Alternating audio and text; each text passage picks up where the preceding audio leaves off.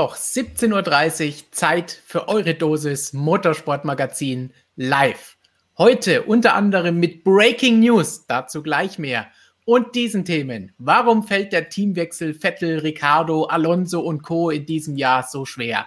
Red Bull setzt gezielte Nadelstiche gegen Mercedes. Dazu Chaosrennen, Energiedebakel. Was zur Hölle ist in der Formel E eigentlich los? Plus aktuelle News, QAs mit euren Fragen, absurde Fun Facts und noch mehr Nonsens, den uns gerade spontan einfallen lassen. Und damit hallo in die F1-Welt. Servus, liebe MSM-Freunde. Hallo hier in die illustre Runde, wo wir gleich zwei tapfere MSM-Kollegen haben, die sich durchbeißen, obwohl Back-to-Back-Rennen anstehen, Druckschluss für unser Magazin in dieser Woche ist und sonst noch spannende Dinge, Breaking News auch in der DTM heute gegeben hat. Da haben wir zum einen den Mann, der ungefähr 103 Prozent aller unserer Artikel auf der Webseite schreibt. Jonas ist wieder da. Uh, hello. Und ich glaube, gerade eben um 17.30 Uhr ging ein Artikel von dir drauf, den du geschrieben ja. hast. Mitunter, nicht alleine, mit Flo zusammen tatsächlich, denn genau, wir haben gerade Breaking News bekommen von der Formel 1. Ja, wir haben eine Rennabsage, dann doch mal. Der Kanada Grand Prix kann leider nicht stattfinden. Aber wir haben sofort den Ersatz bekommen fürs gleiche Wochenende wieder mal die Türkei am Start. Wie im vergangenen Jahr war ja ein mega geiles Rennen. Also das war, glaube ich, für mich fast das beste Rennen letztes Jahr. Ja, also da können wir uns auf jeden Fall auf einen guten Ersatz freuen. Und dann interessant auch, ähm, Kanada hat trotzdem in dem gleichen PR ganz versteckt äh, auch noch den Vertrag verlängert um zwei Jahre. Also obwohl jetzt zweimal abgesagt wurde, die Formel 1 bekennt sich da langfristig. Da ging ja in Kanada auch schon so ein bisschen die Angst um, aber das jetzt alles äh, beruhigt. Die hatten ja eher noch groß investiert neulich erst, von daher äh, neues Boxengebäude.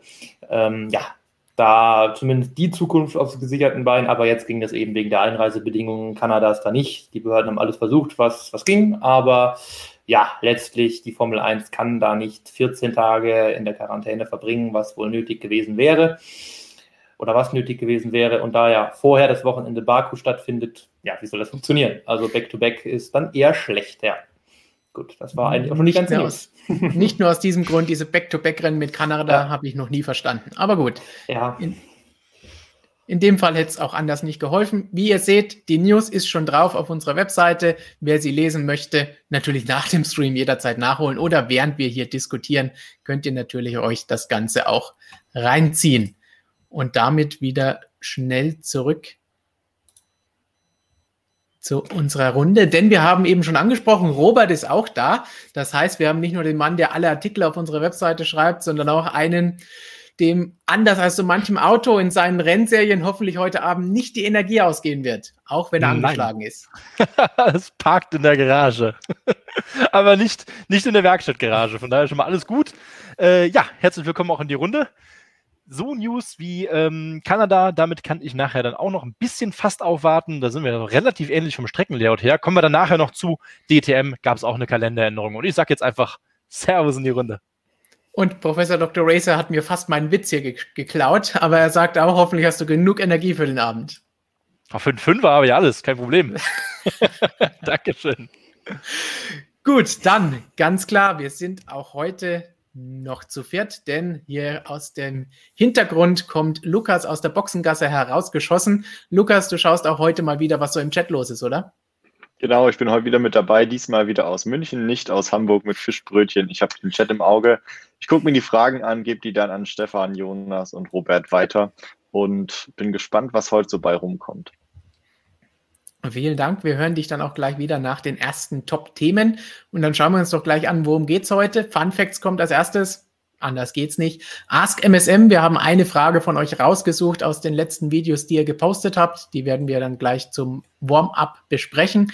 Danach geht's um die News. Kanada haben wir schon abgehakt, aber die letzten Tage gab es in der Formel 1 noch ein paar andere Dinge die werden wir besprechen. Und dann kommt natürlich unser großes Hauptthema. Was ist mit den ganzen Team- und Fahrerwechseln, die es dieses Jahr gegeben hat, denn los? Warum beschwert sich das so gut wie jeder von den Fahrern, der in dem neuen Auto und dem neuen Team ist?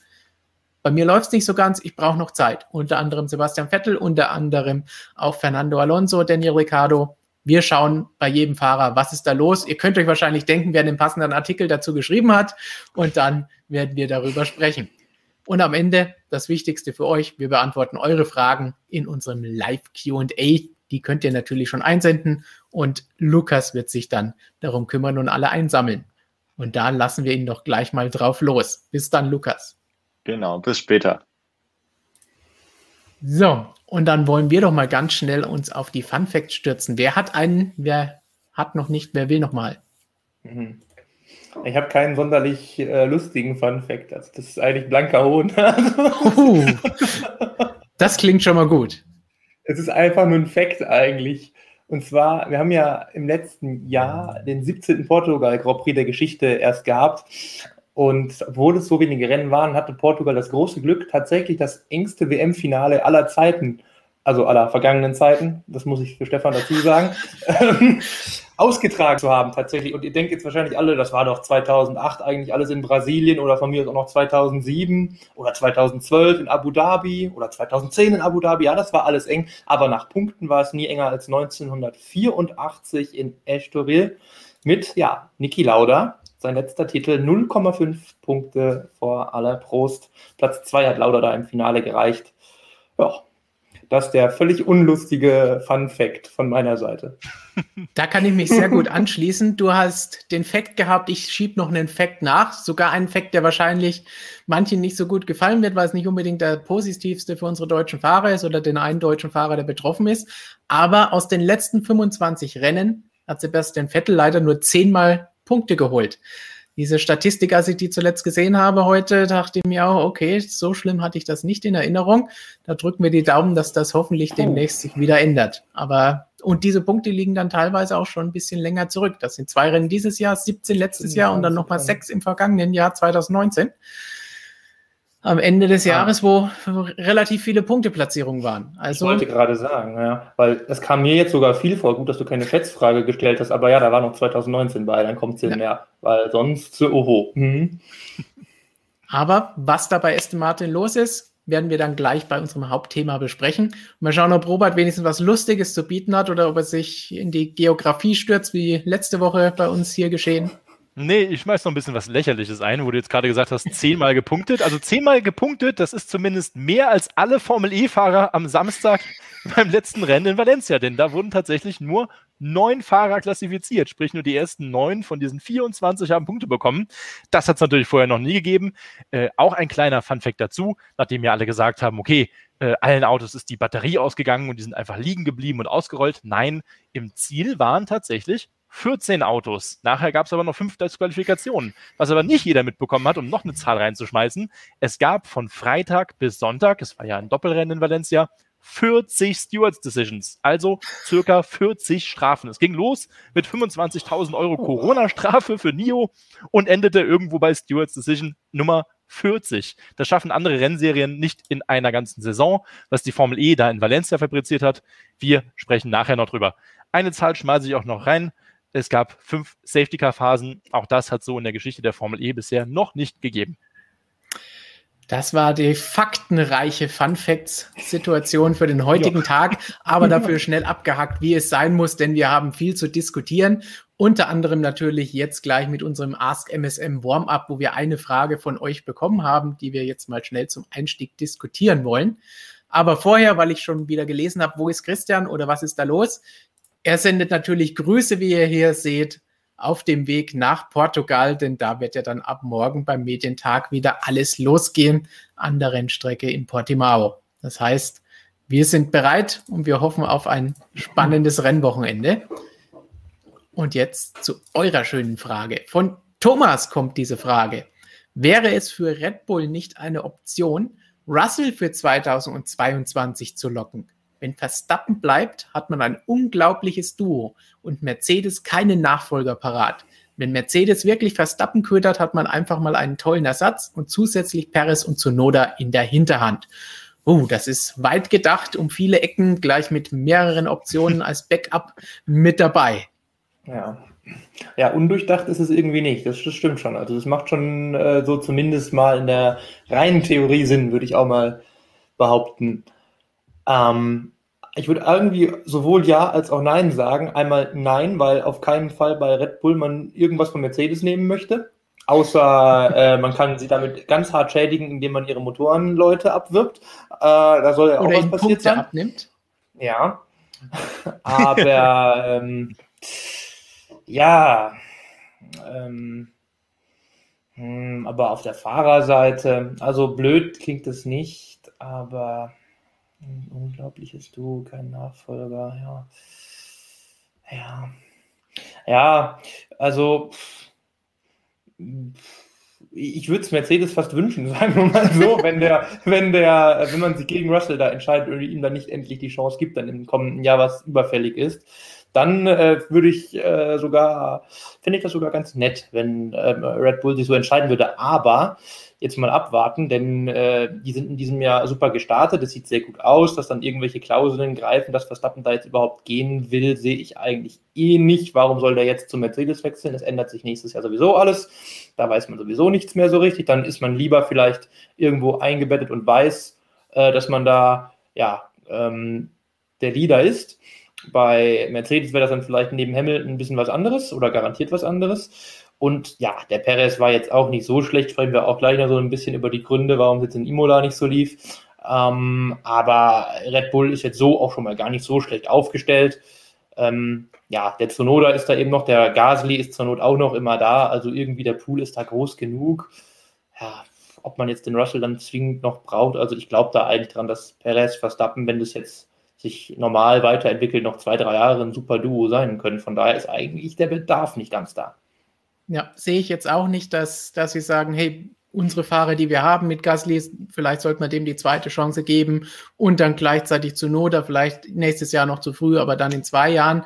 Warum soll ich mir dann einen Russell holen, wenn niemand weggeht? Und selbst dann greifen sie eigentlich im Normalfall immer auf die eigenen zurück. Wie wir gesehen haben, erst bei Paris, seit nach langen Jahren haben sie jetzt mal extern jemanden geholt.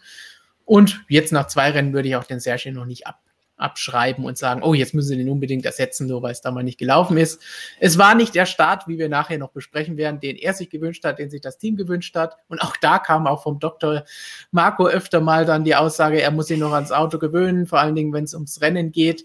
Aber lassen wir mal die Kirche im Dorf. Wir brauchen ihn noch nicht gleich auf die Abschlussliste setzen, oder Robert? Ja, ja, euch absolute Zustimmung. Also hat er jetzt gerade mal ein neues. Team da aufgebaut, da brauchen wir jetzt mit dem Russell anzufangen. Und ja, wie gesagt, äh, Red Bull hat sich über die Jahre immer viel darauf eingebildet, die eigenen Ausbildungs- oder die eigenen Nachwuchsfahrer irgendwo in Richtung Formel 1 zu bringen, denn es Mercedes meist geschafft hat, die eigenen Nachwuchsfahrer irgendwohin zu verlieren. Äh, und Verstappen hatte man sich ja auch damals bemüht, siehe Ocon, sehe und so weiter, Wehrlein, da gab es ja genug. Von daher, nein, das glaube ich jetzt nicht. Also, nö, lassen wir es mal so laufen, wie es ist. Aber ansonsten von der Erfahrung her bin ich, äh, von der Paarung her bin ich voll bei dieser Aussage, bei diesem Kommentar. Denn vor Saisonbeginn, als wir die besten Fahrerpaarungen gewählt haben und gesagt, wenn wir frei wählen könnten, wen würden wir nehmen, habe ich ja gesagt, Verstappen, Russell, das ist eigentlich das, wo ich sage, wow, die würde ich mir in mein Team holen. Also so gesehen finde ich die Idee gut, aber ich halte es aktuell nicht für realistisch. Gut, dann Breaking News haben wir eben schon angesprochen. Kanada ist raus, die Türkei ist drinnen als Ersatz. Aber es gab die letzten Tage noch andere News, über die wir kurz diskutieren müssen. Unter anderem ging es da um das berühmt-berüchtigte Sprintrennen oder Sprint-Qualifying. Hier gab es den Artikel, dass die ganze Sache fix ist. Aber es gab dann natürlich danach auch noch ein bisschen weitere Informationen zu dem Ganzen. Schauen wir uns kurz an, wie es sein soll. Drei Rennen, zwei in Europa, eins nicht in Europa, soll das Ganze getestet werden. Dafür wird ein bisschen an den freien Trainings weiter gekürzt. Wir haben Freitag nur noch einmal 60 Minuten und dann gleich ein Qualifying nach dem üblichen Format, das die Startaufstellung für das Qualifying-Rennen am Samstag bestimmt. Samstagvormittag ist erneut ein 60-minütiges freies Training. Danach für 100 Kilometer dieses Sprint Qualifying, bei dem es Punkte gibt für die ersten drei Fahrer. 3, 2, 1 Punkte und die bestimmen gleichzeitig die Startaufstellung für das Rennen am Sonntag. Wichtig, Park Fermé gilt bereits ab dem Qualifying am Freitag und insgesamt hofft Ross Braun, dass das Ganze irgendwie mehr Action bringt und den Faden Freitag ein bisschen spannender macht. Jonas, wie siehst du die ganze Geschichte? Ja, ähm, es ist schon relativ komplex eigentlich. Also es ist viel so gekommen, wie wir das ja eigentlich schon jetzt schon ja, insgeheim mussten oder wie es auch so indirekt schon bestätigt ja wurde. Aber jetzt so ein paar Detailänderungen, du hast schon angesprochen, beispielsweise Park Fermé, das ist auch so ein zweischneidiges Schwert, weil das dann im Grunde zwei unterschiedliche Regelungen gibt. Einmal ab dem ähm, Qualifying, was dann am Freitag, wahrscheinlich auch sehr spät am Freitagabend kommt, damit die Leute auch schon Feierabend haben und das schauen können. Ja. Und dann nochmal ein weiteres Park Fermé, was dann strenger ist, was eigentlich so ist, wie wir es kennen, nach diesem Sprint-Qualifying dann am Samstag zum Rennen hin. Ähm, das erste Park Fermé ist dann eben so ein bisschen ja, lockerer, da kann man noch ein bisschen mehr machen, beispielsweise an der Aufhängung noch ein bisschen, bisschen was verändern, damit auch dieses FP2 dann am Samstagvormittag noch überhaupt irgendeinen Sinn hat, weil warum trainieren, wenn ich nichts mehr ändern darf. Ähm, das ist noch so ein Punkt. Und dann wird halt danach erst wirklich richtig eingefroren, außer wiederum so sicherheitsrelevante Sachen oder wenn die Temperaturen sich ändern, dann kann man auch nochmal ein bisschen Hand anlegen an der Kühlung. Äh, Gibt es genaue Vorgaben, wie viel Grad Celsius, also 10 Grad Celsius in dem Fall muss die Temperatur sich dann ändern von Start äh, Sprint Qualifying bis Start äh, Grand Prix am Sonntag. Ja, aber gut, ich will jetzt gar nicht hier jeden einzelnen Punkt aufzählen, sonst weiß ich nicht, werden wir hier, glaube ich, nie fertig. Ähm, in den Artikeln steht soweit, denke ich mal, alles, was bis jetzt feststeht, drin. Es gibt auch noch einige Sachen, die noch kommen. Es müssen noch ein paar gerade diese Park Regeln, da müssen noch genaue Listen, welche Teile wo und wie dürfen die geändert werden, was darf eingestellt werden. Das kommt noch alles. Auch die äh, Reifenregeln sind neu, die sind aber auch noch nicht ganz fix. Die haben, da gibt es schon einen sehr genauen Plan, das hat Pirelli auch schon nochmal alles detaillierter nochmal ausgesendet, als die Formel 1 und FIA das haben. Ähm, aber auch da steht sogar noch drin, ja, das kann auch nochmal leicht angepasst werden. Da gibt es jetzt zum Beispiel für das ganze Wochenende einen Reifensatz weniger ähm, weil man sagt, ja, ist ja jetzt weniger ähm, Fahrzeit auf der Strecke. Ich sehe nicht so ganz warum, weil letztlich haben wir genauso viele Sessions. Wir haben ja im Grunde nur ein Training weniger und dafür eben dann dieses ähm, ähm äh, Sprint-Qualifying, was jetzt rundenmäßig sich glaube ich, nicht so viel nimmt, ehrlich gesagt. Also 100 Aber Kilometer Sie in so einem brauchen da wahrscheinlich nicht so viele Reifen für, sofern sie ja. sich kaputt fahren. Ja, ja, richtig. Und dann gibt es auch wieder neue Vorgaben an Reifen, welcher, welcher äh, Satz muss so wo gefahren werden und wie. Und ganz wichtig halt auch diese Regelung, ähm, dass dieser Reifen, mit dem man im Q2 gefahren ist und ins Q3 gekommen ist, dann am Start eingesetzt werden muss, was wir ja sonst immer haben in den Top 10, die fällt komplett weg. Also beim Qualifying wird sowieso nur mit weichen Reifen gefahren am Freitag, in dem richtig normalen Zeitfahren. Da sind andere Reifen gar nicht erlaubt. Dann würde es ja schon auch gar keinen Sinn machen mit diesem Startreifen. Also es wird dann sowohl im Sprint-Qualifying, was ja letztlich ein kurzes Rennen ist, ähm, mit freier Reifenball gestartet, als auch dann beim eigentlichen Grand Prix am Sonntag. So, Robert, jetzt hast du all diese Reifenregeln, dieses ganze Pressrelease von der Formel 1 ja, besteht eigentlich nur aus Reifen, Reifenregeln und dann hat Pirelli nochmal mehr dazu geschrieben. Robert, hast du davon irgendwas gehört, was du sagst, ja, das klingt eigentlich interessant oder denkst du nur, ja, typisch Formel 1? Ich, ich weiß es nicht. Also wir diskutieren ja schon lange über dieses äh, Sprint-Format oder Sprintrennen, Sprint-Qualifying, wie auch immer du es nennen magst. Ich bleibe weiterhin kein Fan davon, ich muss es ganz ehrlich sagen. Also äh, kurz als Vergleich, eben es gab dieses Jahr die 24 Stunden von Daytona, da ist man auch zum ersten Mal ein Sprint-Qualifying gefahren, also ein Qualifying und Sprintrennen. Und das ist kein Rennen, das ist jeder versucht, eine freie Runde zu bekommen. Das ist ja kein, ich überhole den jetzt und mache dann ein richtiges Rennen draus. Und ich sehe das auch äh, äh berechtigt mich gerne, aber noch in der Formel 1 nicht. Ja.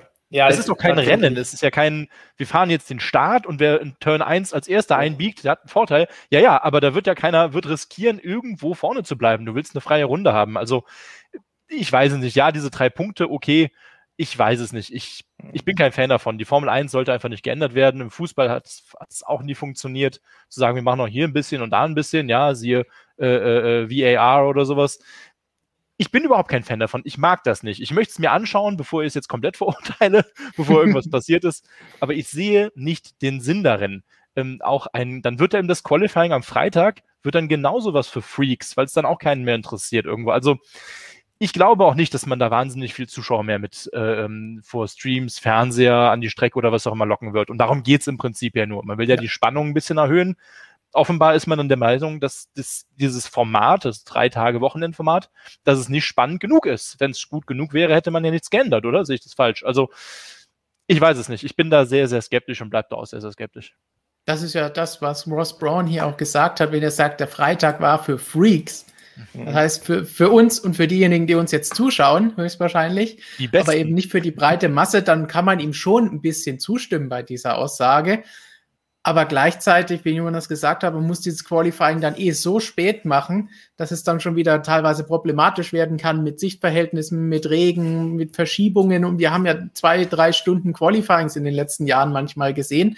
Das können wir dann auch nicht mehr machen, wenn wir keine Beleuchtung haben. Mm, und dann schaut auch keiner zu. Also das ist, mal schauen. Wir, wir schauen es uns an dieses Jahr. Drei Varianten bekommen wir geboten aber noch bin ich nicht überzeugt. Wir haben ja schon oft, wie du gesagt hast, hier darüber diskutiert, auch bei MSM Live. Und jedes Mal habe ich gesagt, okay, mal schauen, ob das Ganze denn jetzt wirklich Sinn macht und die Leute verstehen. Oder schauen sie sich eigentlich dann auch nur am Samstag das an oder vielleicht nur noch den Sonntag, weil das andere alles ein bisschen schwer verständlich ist. Aber ihr könnt es uns jetzt im Chat natürlich verraten und Lukas wird dann eure Meinung an uns weitergeben und dann können wir darüber diskutieren. Macht mal Daumen rauf und runter in den Chat. Was sagt ihr? Ist es eine gute Entscheidung, dass das kommt und ausprobiert wird oder nicht? Ich bin sehr gespannt, weil wir natürlich auch bei uns ähm, hier im Stream immer ein paar jüngere Zuschauer haben, die jetzt vielleicht eben noch nicht wie wir 20, 30 Jahre Formel 1 schauen. Und die sind vielleicht für diese Dinge einfach ein bisschen offener. Von daher bin ich da sehr gespannt, was da an Feedback kommen wird. Denn wie gesagt, wir wollen es nicht verteufeln, nur natürlich mhm. mit, mit Neuerungen, äh, ähm, da sind wir halt irgendwo ein bisschen vorsichtiger vielleicht als, als andere Leute, die sich so ein bisschen vielleicht unbedarfter daran gehen. Das ist zumindest meine, meine Einstellung, sage ich ganz ehrlich. Ja, wir haben da sicherlich auch immer dies, diesen historischen Gedanken und diese Tradition mit dabei, die da schwingt, wenn man das schon so lange gesehen hat. Aber ich schaue jetzt hier im Chat, es ist durchaus ausgeglichen, einen Daumen rauf und runter, würde ich jetzt mal sagen. Ja, leichte Tendenz zu runter, glaube ich. es, es ist in, in der Entwicklung, ja. ist halt die Frage, ob jetzt drei gleichzeitig geschickte Daumen auch dreifach zählen oder nur einfach zählen. Kommt jetzt einfach auf die persönliche, das persönliche Gusto der Menschen ab, wie viele Daumen die einfach auf einmal rausballern. Also. Ja. ich denke, jetzt mal im Reglement nachschlagen wurde. Mhm.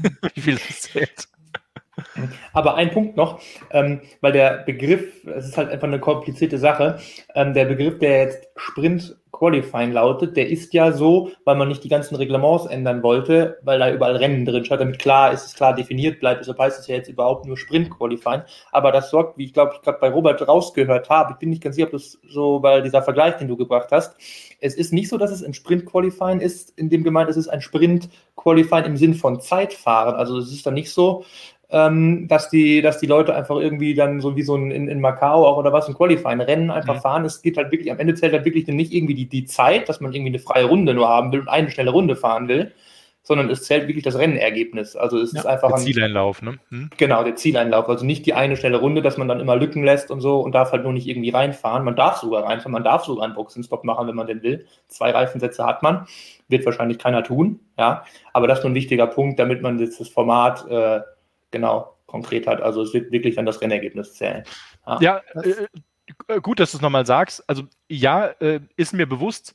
Ähm, ich habe mich wahrscheinlich da ausgedrückt, denn in Daytona wurde uns, das möchte, darauf komme ich zurück, wurde uns eben auch angekündigt, das ist jetzt ein Rennen, das ist jetzt toll und das ist ein, dass da, dass, dass da die Leute wirklich dachten, inklusive uns und mir, das sei jetzt ein Rennen, aber faktisch niemand ist da wirklich ein richtiges Rennen gefahren. Und ich kann mir auch nicht vorstellen, ja. dass man in der Formel 1 allzu viel riskieren wird, äh, um sich dann für das Hauptrennen äh, wegen drei Extrapunkten, zwei einem Extrapunkt da irgendwie in die Kisten reinzufahren oder äh, ähm, ähm sich das Auto krumm zu fahren. Ich ja. glaube das nicht. Was ja. ich, möchte ich noch kurz einfügen, gut finde, ist es die Extrapunkte. Da bin ich ein Fan von. Also ich meine, gut, jetzt ist es ja kein Qualifying mehr, jetzt ist es eigentlich ein Rennen. Aber ähm, das finde ich eine gute Lösung. Warum soll man sich das auch ein bisschen mehr in den Vordergrund stellen, statt immer nur das Rennen? Das gefällt mir, kenne ich ja zum Beispiel auch aus der äh, DTM unter anderem. Hm. Ja, also das, das Sprint Qualifying ist ein Rennen, das kein Rennen sein, das nicht, das nicht Rennen genannt werden darf.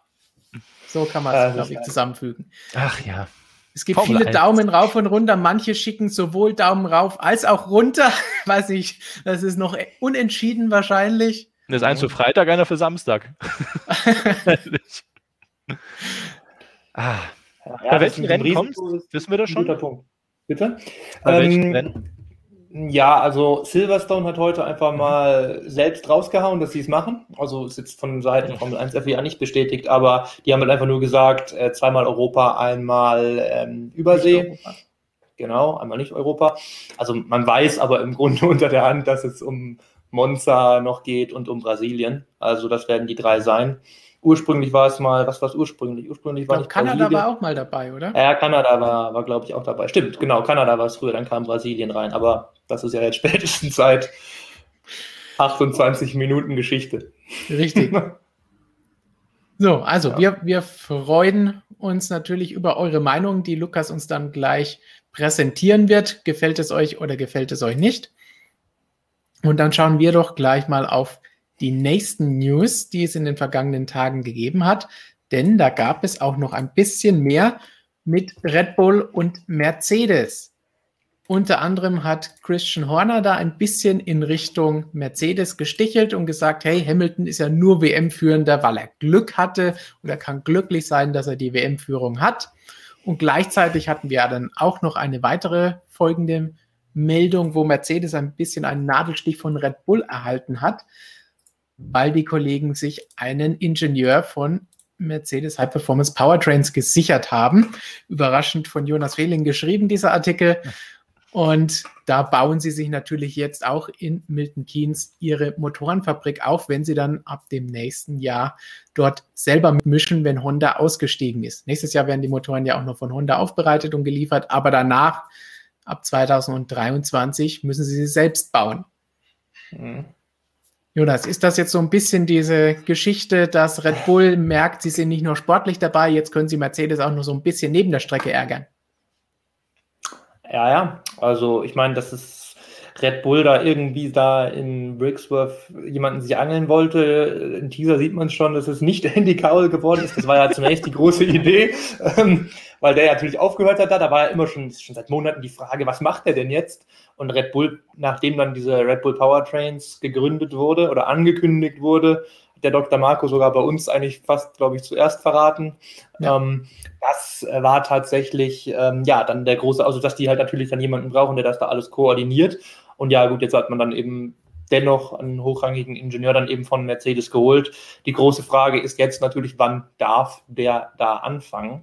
Ähm, weil Mercedes wird jetzt äh, alles in Bewegung setzen, damit es so spät wie möglich ist. Diese berühmte Gardening Leave heißt das im Englischen, ist wieder so ein toller Begriff, den man Sperrfrist oder was, den man schwer übersetzen kann. Das kennen wir ja auch beispielsweise als Marcin Budkowski von der FIA zu Renault ist. Das war auch so ein Thema. Immer wenn solche Teamwechsel stattfinden ähm, oder, oder Wechsel von der FIA sogar zu Teams, je nachdem, dann gibt es immer diese Sperrfrist, dass eben da, naja, möglichst viel Zeit vergeht, dass da keine Geheimnisse mitgenommen werden. Ähm, ja, was, naja, normalerweise darf man so naja, Unternehmensgeheimnis ist ja arbeitsrechtlich meistens eh klar, dass man das nicht mit, mitnehmen darf und man nimmt ja das Know-how mit und das kann man ja irgendwie schlecht verbieten. Also ja, dann gibt es dann immer diese Sperrfristen. Jetzt bin ich gespannt, wann der denn da mal seinen Dienst antreten wird und ob das noch früh genug ist, dass der da überhaupt dann auf das nächste Motorenreglement, was du gerade angesprochen hast, noch genug Einfluss nehmen kann. Das ist dann die, die große Frage, ja. Gehen wir nochmal zurück zu der anderen Geschichte mit Christian Horner und dem Glück für Hamilton. Das ist natürlich so mehr dieses typische Sticheln, was da in diese Richtung geht, wenn man um den Titel kämpft, muss man natürlich sagen, was ist die Definition von Glück? Weil im ersten Rennen ist es jetzt nicht unbedingt Glück, wenn der den Gegner in einen Fehler treibt und dadurch den, die Position bekommt. Im anderen Rennen jetzt, da gut, war es auch ein bisschen Glück dabei durch die rote Flagge. Andererseits haben wir das letzte Woche schon mit Christian geklärt, mit der genauen Regelanalyse, dass er im gleichen Fall auch Pech gehabt hat, weil es hätte noch ganz anders ausgehen können und dann wäre er vielleicht am Ende sogar der große Gewinner der ganzen Geschichte gewesen. Also muss man abwarten, würde ich jetzt nicht zu hoch hängen, das Ganze. Aber was mir an dem Ganzen gefällt, ist die Tatsache, dass eben dieser Kampf jetzt läuft und dass sie eben auch solche kleinen Nebenkriegsschauplätze machen und sich hier und da mal eine mitgeben, dass es eben nicht nur ist, die sind so weit weg vor uns, ist uns eigentlich alles egal, was da passiert, sondern wir versuchen sie auch so ein bisschen psychologisch aus dem Gleichgewicht zu bringen. Robert, du kennst das natürlich auch aus Formel E und DTM und allen Rennserien. Da gibt es solche kleinen Psychokriege doch auch mal.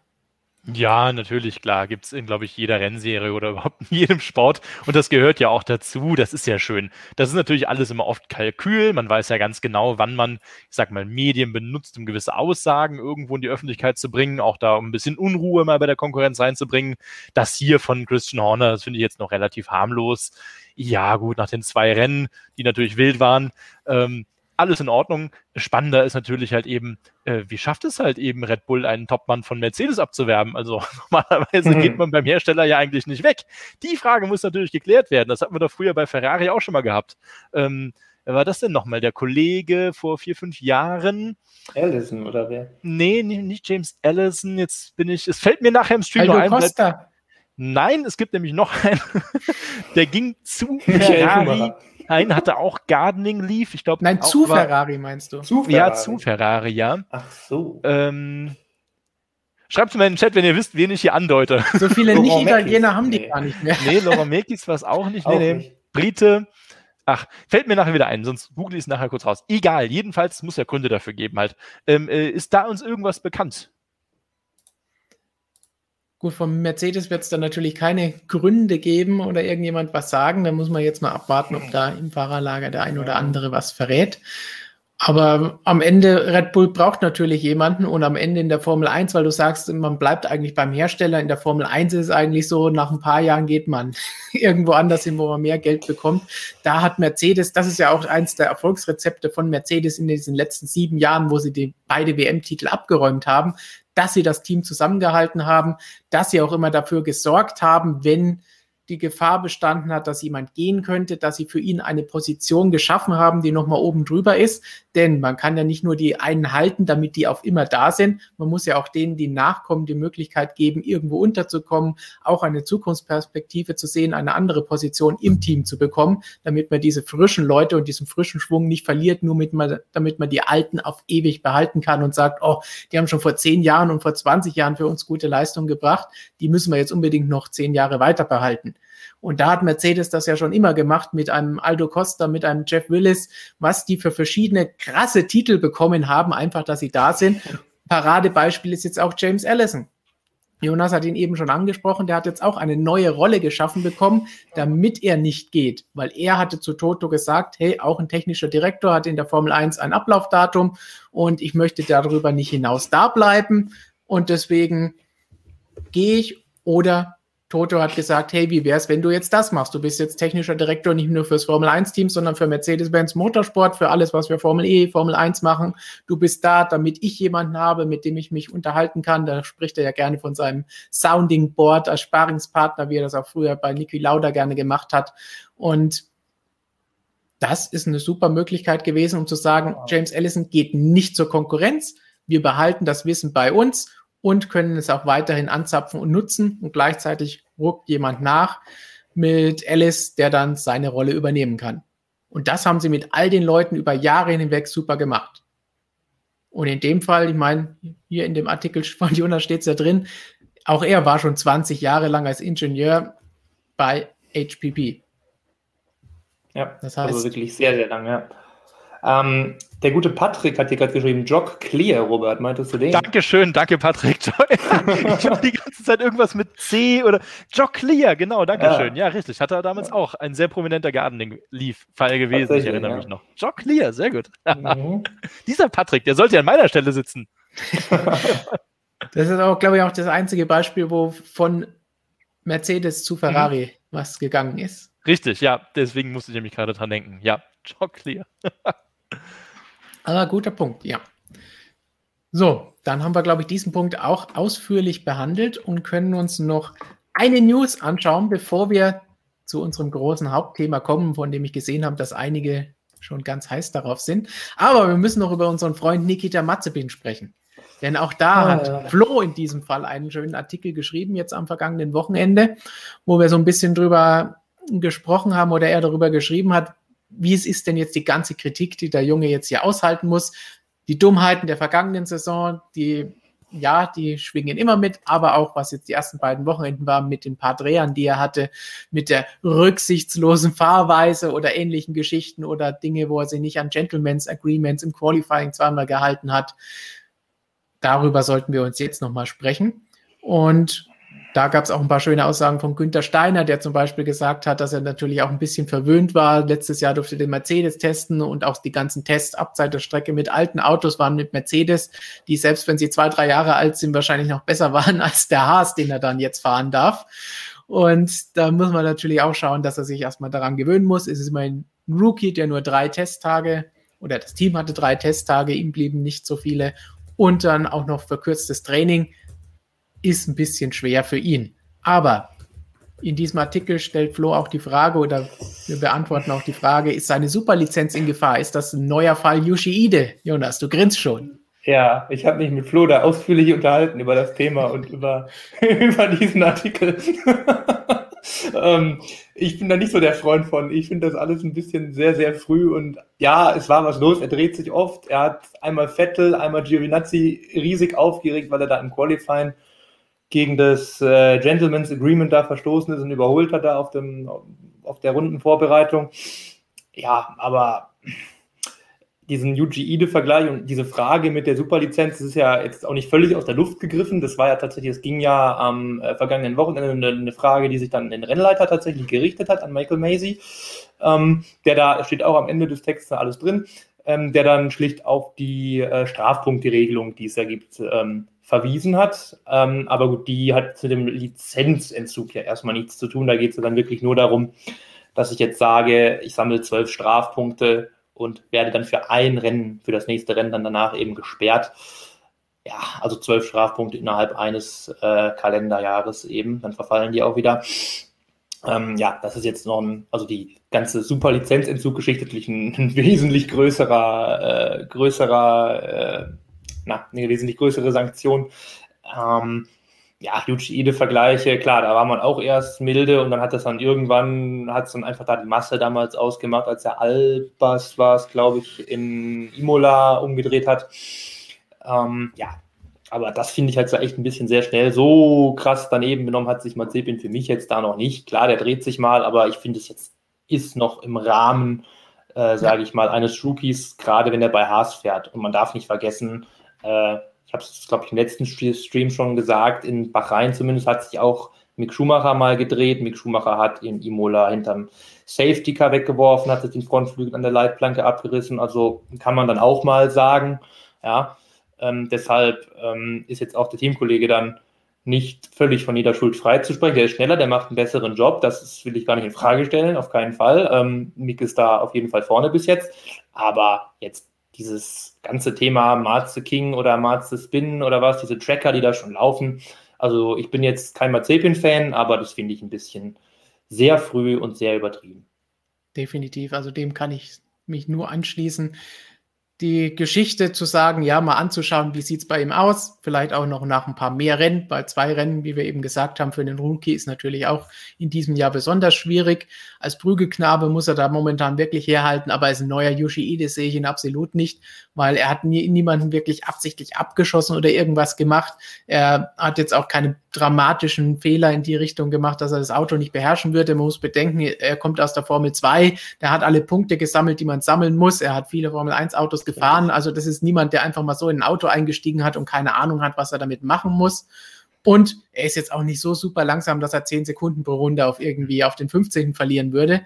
Also diese Fragestellung sehe ich absolut nicht. Das ist so ein bisschen sehr übertrieben. Robert, wie siehst du das Ganze, wenn du sowas hörst? Ja, ich schließe mich euch natürlich an. Klar, Marzipin ist seit dem äh, Social Media oder Instagram-Skandal natürlich wird da jeder Schritt und Tritt dieses Jungen halt beobachtet und ein Dreher ist halt schon direkt Weltuntergang. Ähm, man muss vielleicht auch mal dazu sagen, der Haas ist natürlich ein Auto. Ich glaube, da braucht man sich nur eine Onboard-Rande anzuschauen. Die Kiste ist natürlich auch katastrophal zu fahren. Da sind Vibrationen drin ohne Ende. Und wenn du dann ein Auto hast, was einfach schon überhaupt nicht ruhig irgendwo in der Kurve oder in der Ecke liegt, äh, dann macht es auch nicht leichter. Und da ist der Marzipin natürlich noch ein junger Mann. Der ist jetzt auch neu in der Formel 1. Jetzt seine Privates lassen wir jetzt mal ganz außen vor. Ja. Ähm, ja, und er kriegt eine nach dem anderen drauf. Ja, natürlich geht ihm das irgendwo nahe, ihm, vielleicht auch sogar seinem Umfeld. Das muss gar, ihn kann das vielleicht gar nicht interessieren. Es reicht schon, wenn seine Tante irgendwie anruft, sagt, Nikita, was wird denn da wieder über dich geschrieben? Und rums. ja, das klingt, das klingt lustig, aber faktisch ist es halt so. Ich kenne ja auch genug Nachwuchsfahrer äh. aus den letzten zehn Jahren, ähm, die gesagt haben, ja, ich lese das nie, aber dann, mh, mm, und das trägst du ein bisschen mit dir mit. Also, jetzt soll er mal, finde ich, so ein bisschen so ganz smoothe, äh, paar glatte Rennwochenende haben. Ja. Äh, sich gegen Mick beweisen. Mick macht das bisher, macht das gut, er macht seine Fehler, die dürfen das machen, ja, sie fahren ja wirklich da um die goldene Ananas, das war ja allen Beteiligten klar und äh, hoffentlich auch allen Fans und Zuschauern. Von daher, ja, klar, war jetzt eine riesen Story und jetzt bin ich der Meinung, sollte man das auch langsam so ein bisschen ad acta legen. Es ist ja keiner zu Schaden gekommen Der Einzige, der es bisher war, war eben Nikita Mazepin. Richtig. Und das denke ich ein gutes Schlusswort unter diesem Punkt. Und dann holen wir uns doch jetzt mal schnell Lukas wieder mit dazu, um zu hören, was ihr da draußen alle dazu zu sagen habt, bevor wir jetzt gleich zu unserem Hauptthema kommen mit was ist los bei Vettel, Alonso, Ricardo und Co. Warum kommen sie in diesem Jahr nicht zurecht mit ihren Autos? Lukas, was war im Chat ja. los? Welche Meinungen gab es zu den Themen, die wir bislang besprochen haben? Und welche Fragen ja, vielleicht? Sprintrennen habt ihr ja schon gesehen. Äh, die Daumen waren unterschiedlich. Da gibt es Leute, die finden das Sprintrennen ganz gut, ganz interessant, andere, die sind da nicht so der Fan von. Man muss sagen, Sprintrennen ist mit der Beschneidung des Unterbodens so eins der zwei großen Dinge, die dieses Jahr passieren. Jetzt haben wir ja schon bei der Beschneidung äh, Teams gehabt, die eventuell das gut finden und auch vor allem zwei Teams, die sagen, wir haben dadurch Nachteile. Jetzt ist die Frage, wie sieht es beim Sprintrennen aus? Man hat gesehen, in Bahrain war der Red Bull ja fast nicht einzuholen auf eine Runde im Rennen später, so wie es bei dem Sprintrennen, Sprint Qualifying dann auch sein soll, war der Mercedes deutlich eher dran. Wer würdet ihr sagen, hat da vielleicht Vorteile durch dieses Format? Das muss man natürlich jetzt auch erst nochmal abwarten, was da genau los ist. Abwarten, abwarten wie wir hier gerne ja. sagen. Denn wir haben das noch nicht gesehen. Aber klar ist es mehr ein Rennen. Es ist ein Rennen. Es heißt Qualifying, haben wir vorhin gesagt, aber es ist ein Rennen. Das heißt, der Speed auf einer Runde ist dann nicht mehr entscheidend. Mm. Mehr der Speed auf einem kürzeren Stint. Ich überlege gerade, ja, auch. Dann ist die Frage, wie kann man dann überholen? Aber das sind natürlich jetzt, wenn es zu den Strecken kommt, alles Strecken, auf denen man gut überholen. Ich hätte jetzt sonst gesagt, ähm, wäre ein kleiner Gewinner eventuell Ferrari oder äh, Leclerc mit der starken Qualifying-Performance im Zeittraining, denn der könnte dann vielleicht das ein bisschen besser konservieren. Aber gut, letztlich ist dann das Risiko auch da überholt zu werden und im Zweifel ist er dann für das eigentliche Rennen dann trotzdem weiter hinten, als das mit dem regulären Zeittraining wäre. Also, nee. Ja, von daher, das ist ja, ich glaube nicht, dass das viel ändert, ehrlich gesagt. Also, dafür ist auch dieses Park Fermé gedacht, dass eben du kein das ist eigentlich der Hauptgrund da, dass du kein spezielles ähm, Qualifying-Auto wirklich bauen kannst. Deshalb darfst du da keine riesigen Teile mehr auswechseln. Also, ja, dass da jetzt der große Unterschied kommt, irgendwie. Wir müssen mal abwarten. Es kann halt erstmal, wir haben halt nur drei Events da angepeilt. Dann da irgendwelche Trends abzuleiten, wird sowieso schwierig werden. Ob das irgendwem schmeckt, äh, besser passt. Ähm, ja, von daher, das ist schwierig allgemeingültig zu fassen, dann passieren wieder irgendwelche komischen Sachen. Ja, man sieht vielleicht beim ersten Mal, mal gucken, taktisch ist es tatsächlich eine spannende Frage. Wir haben eben schon mit den Reifen viel gesprochen. Wer nutzt wo wirklich welchen Reifen? Weil auf den Soft werden die Teams wahrscheinlich wirklich aufpassen müssen, dass sie da genug von haben, weil im Qualifying dürfen die da fünf von benutzen und es gibt insgesamt nur sechs. Und im Sprint-Qualifying, in diesem neuen Format, gehe ich mal davon aus, dass der Software schon relativ beliebt ist, weil 100 Kilometer, Auto ist ja dann auch nicht vollgetankt, die kann der schon schaffen. Und dann muss man vielleicht hinten raus mal ein bisschen ähm, Management betreiben. Aber dass da einer mit dem Medium wirklich, kann ich mir nicht so richtig vorstellen. Also da ist für mich schon mal ein Soft irgendwie weg.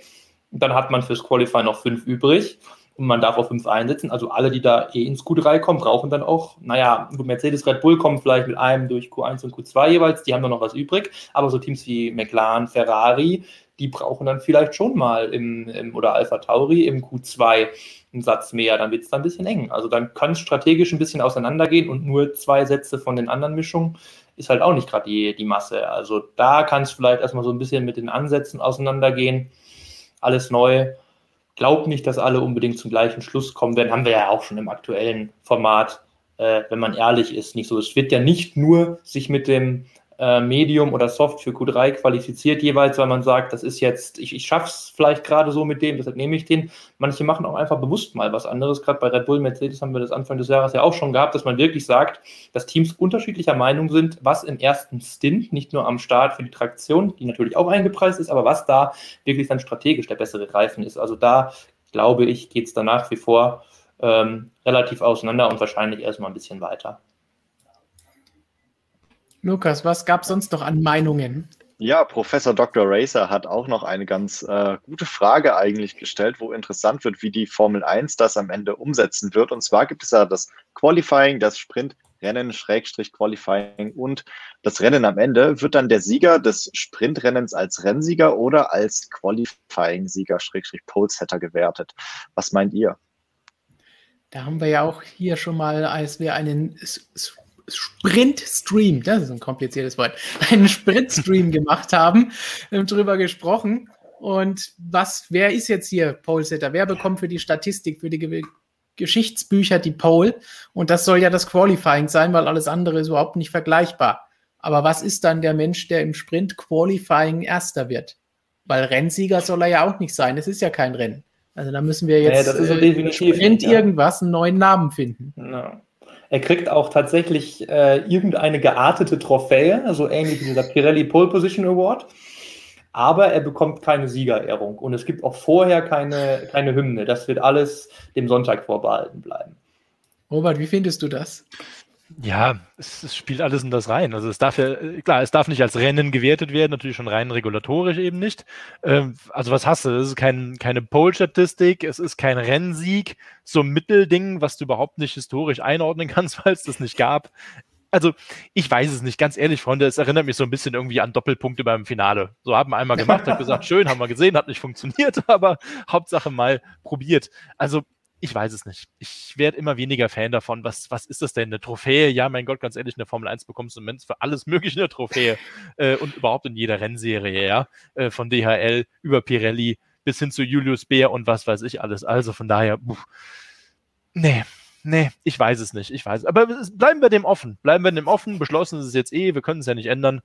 Also schauen wir uns das mal an und vielleicht wird es ja doch irgendwie ganz gut am Ende des Tages ja. vielleicht doch irgendeine spannende Nummer. Mal gucken. Aber hm, also manche Sachen klingen ja spannend und manche wie das jetzt, auch das, was Jonas jetzt zuletzt gesagt hat, das klingt halt sehr unausgegoren und so ein bisschen nicht Fisch, nicht Fleisch.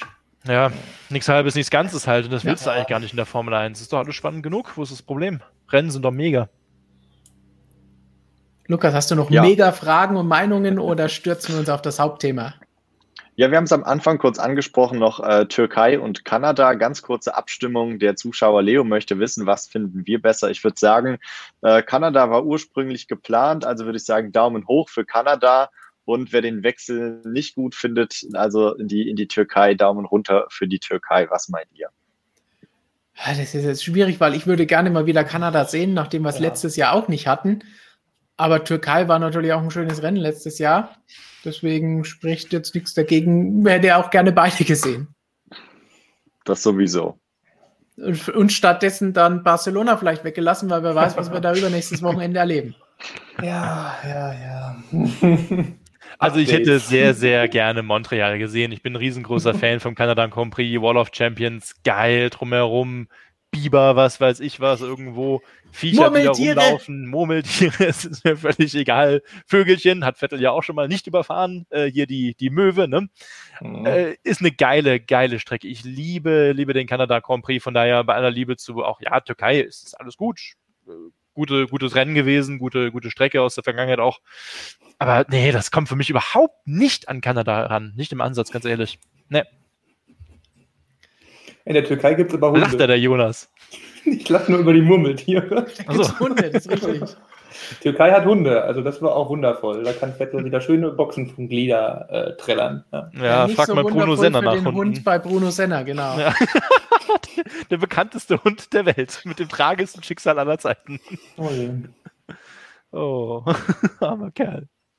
Gut, dann würde ich sagen, Lukas, wenn du nichts mehr hast, werfen wir genau. uns auf das Hauptthema des heutigen Melde Tages. Ich mich später wieder bei euch. Und wir hören, was unsere Zuschauer im Chat zu sagen haben zu unserem Hauptthema und zu den ganzen Fahrerwechseln.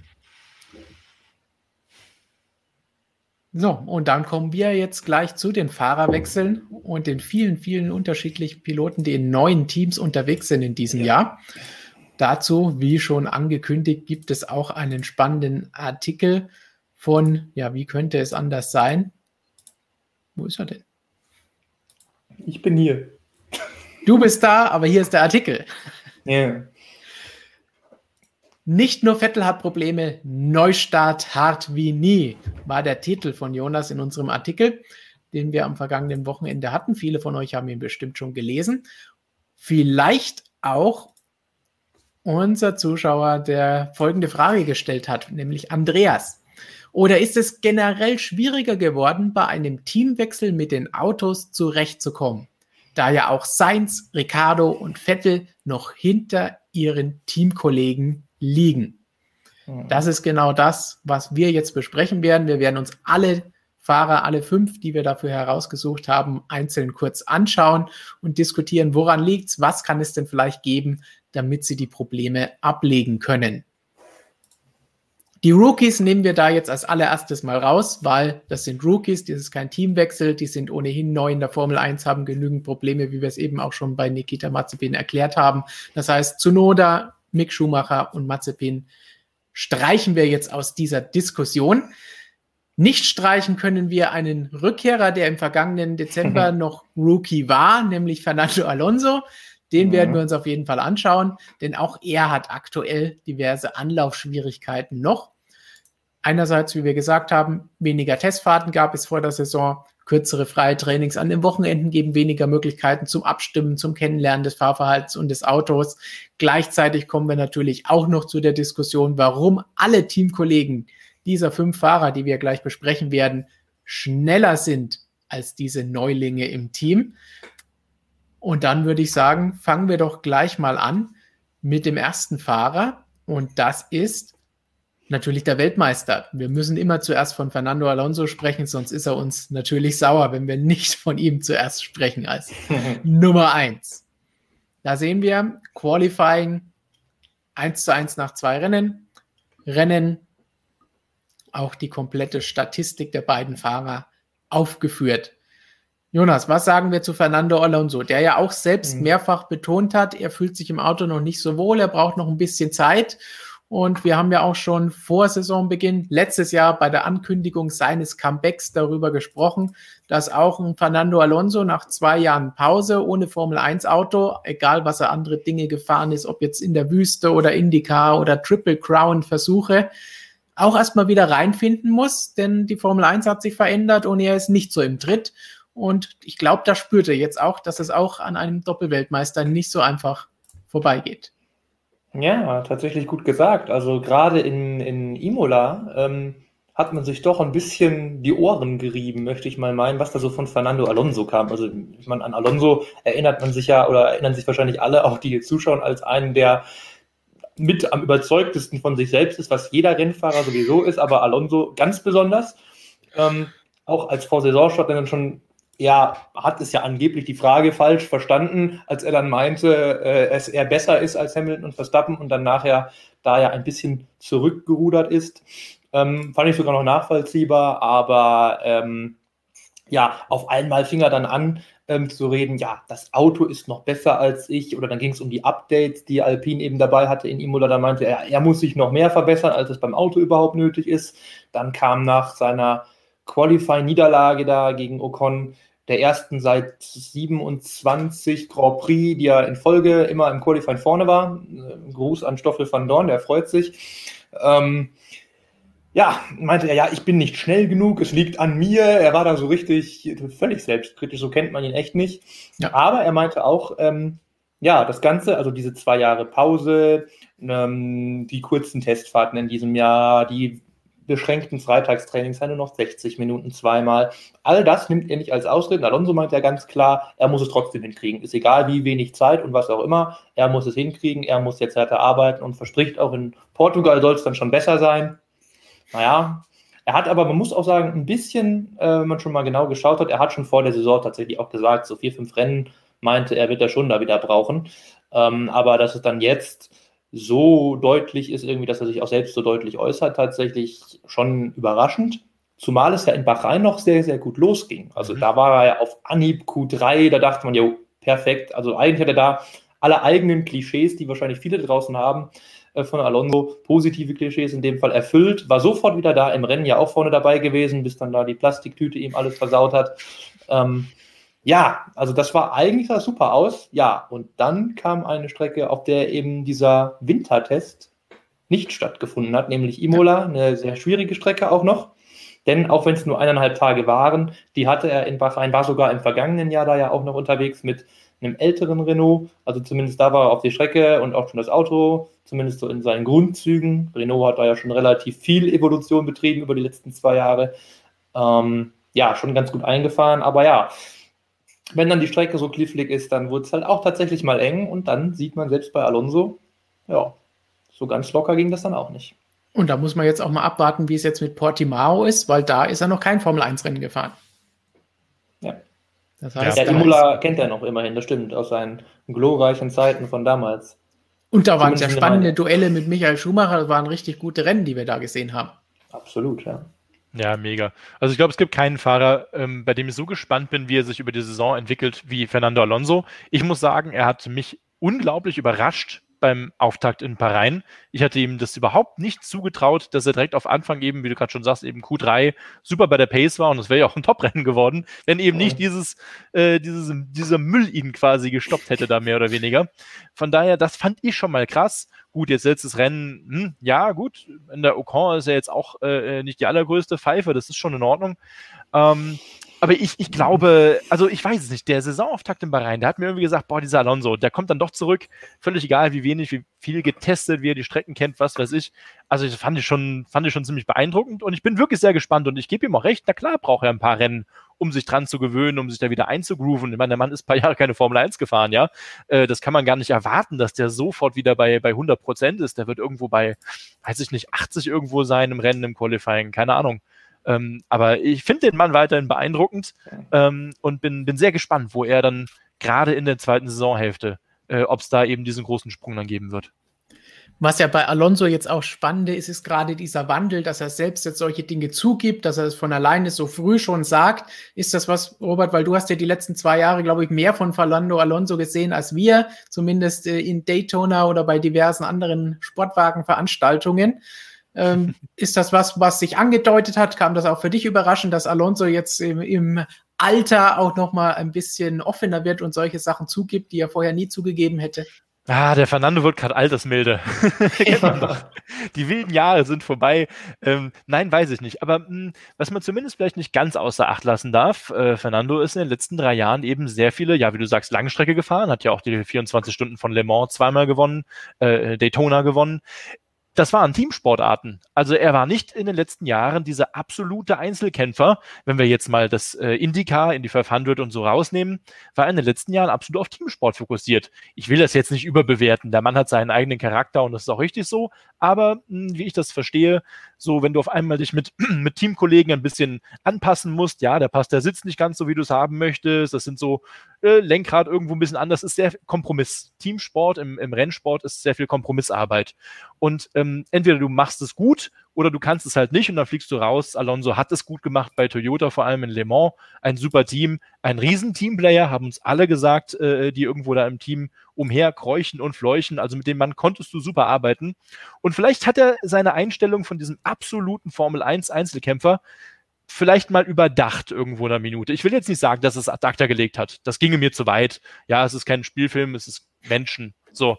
Aber vielleicht hat es in einer gewissen Art und Weise ein bisschen geprägt. Sagen wir vielleicht so. Das finde ich auf jeden Fall einen guten Punkt zu sagen, hey, er musste auch mehr Teamplayer sein, als es normalerweise ein Rennfahrer sein muss. Egal, ob er einen Teamkollegen hat, er ist Teamplayer mit seinem Team um sich herum, aber normalerweise mit niemand anderem, schon gar nicht noch mehr Fahrern. Deswegen finde ich das durchaus ein Lernprozess, der vielleicht was dazu beigetragen hat und sehr interessant ist bei der ganzen Geschichte. Aber ich will das ja gar nicht. Ich liebe ja diesen Fernando Alonso. Diesen, ich erinnere mich noch, als ich vor ein paar Jahren bei seinem ersten Le Mans-Sieg saß ich oben in der Pressekonferenz in diesem hässlichen kleinen Gebäude da oben in der, äh, äh im, im Boxengebäude und dann kam er rein und das ist einfach, das ist eine Aura, die der Mann hat. Da dreht sich erstmal alle rum, so, oh, Alonso kommt. Und damals hat er sich in Le Mans noch das Recht rausgenommen, einfach mal sieben Minuten später zur Pressekonferenz zu kommen, während da einfach mal elf Fahrer auf dem, äh, auf dem Panel äh, saßen zur Pressekonferenz. Und nachher habt die Bilder gesehen mit dem Siegerkranz um den Hals. Das ist dann schon so der Löwe Alonso. Das mag ich schon, dafür steht der Mann ja auch. Also von daher, hoffentlich äh, äh, hat er sich das in einer Art und Weise ein bisschen bewahrt. Das ist ein Typ, den brauchen wir. Geil. Dann vielleicht abschließend zum Thema Fernando Alonso. Ich habe jetzt hier auch gerade irgendwo im Chat die, die Aussage gesehen, es war eine Fehleinschätzung von Fernando Alonso, nochmal zurückzukommen. Ich glaube, dafür hm. ist es mir noch ein bisschen zu früh, vor allen Dingen nach dem guten Einstand beim ersten Rennen. Aber was trauen wir ihm jetzt noch zu? Dass er wieder der Alte wird, dass er auf jeden Fall noch mal besser wird, als er das jetzt ist und seinen Teamkollegen schlagen kann? Oder wird es so weitergehen, wie es bislang ist, auf und ab, aber so richtig was Gutes wird es dieses Jahr nicht mehr? Was glaubt ihr? Daumen hoch in den Chat. Ja, der Alonso, der reißt das noch rum, das klappt wieder. Daumen runter. Nee, den könntest du vergessen, der hätte nicht wiederkommen sollen. Und jetzt wir. Jonas, du zuerst.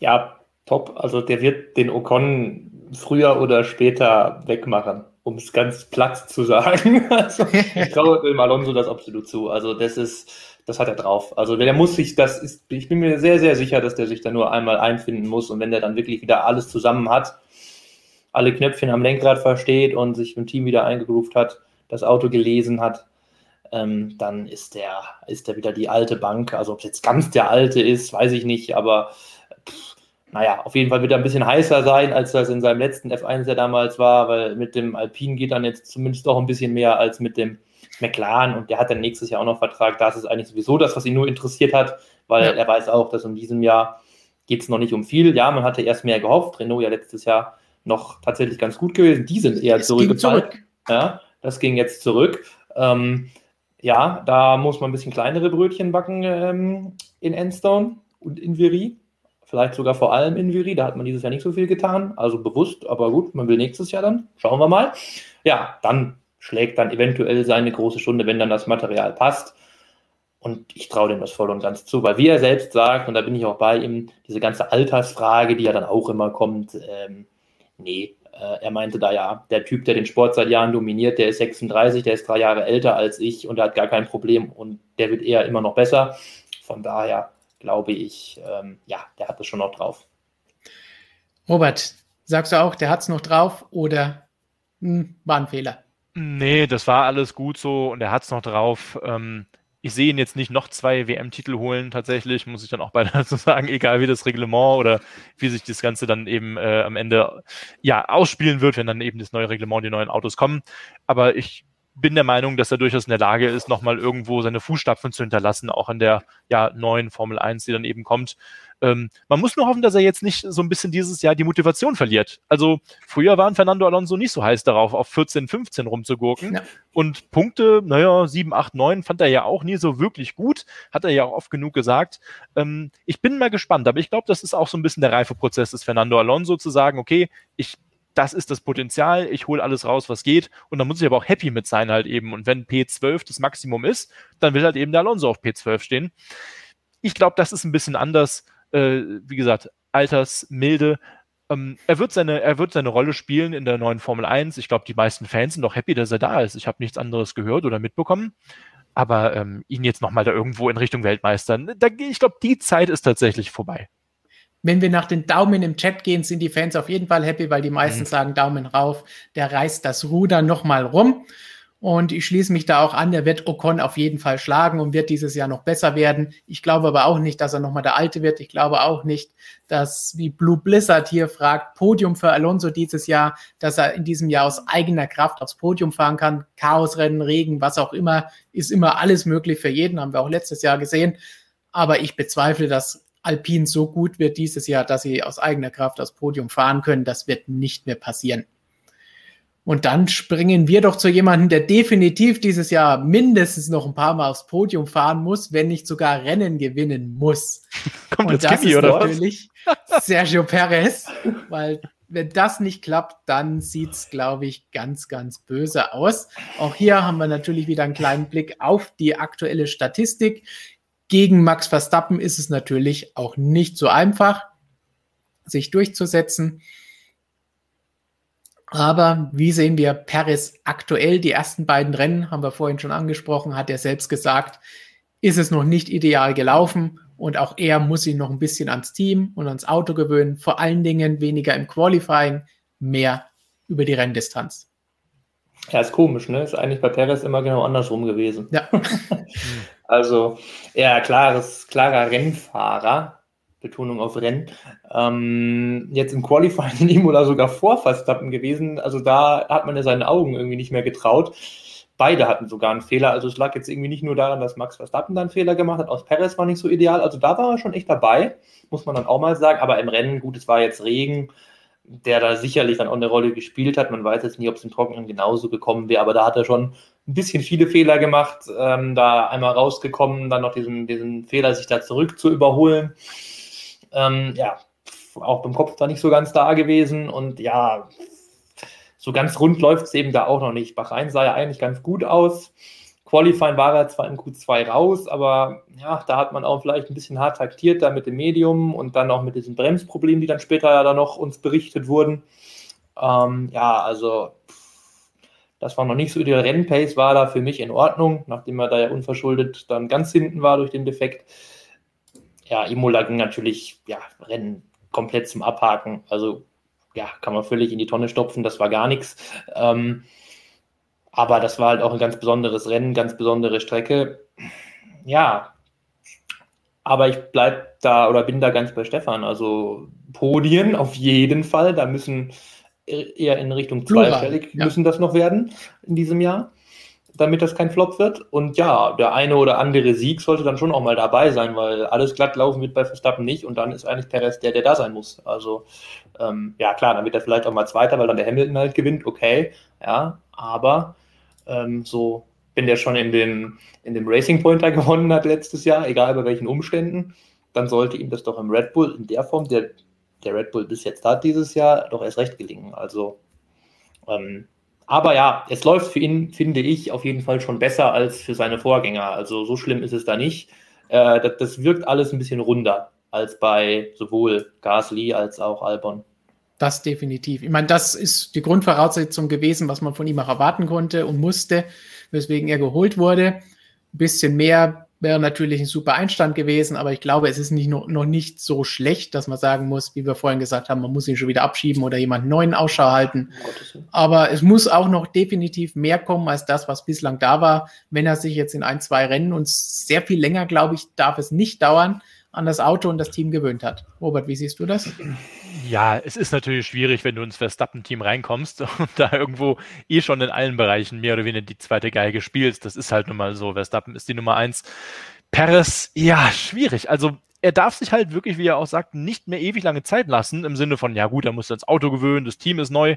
Ja gut, wenn du ein Top-Team rein bist, dann musst du, dann hat das seinen Grund, warum du da bist, und dann musst du aber auch von Anfang an abliefern.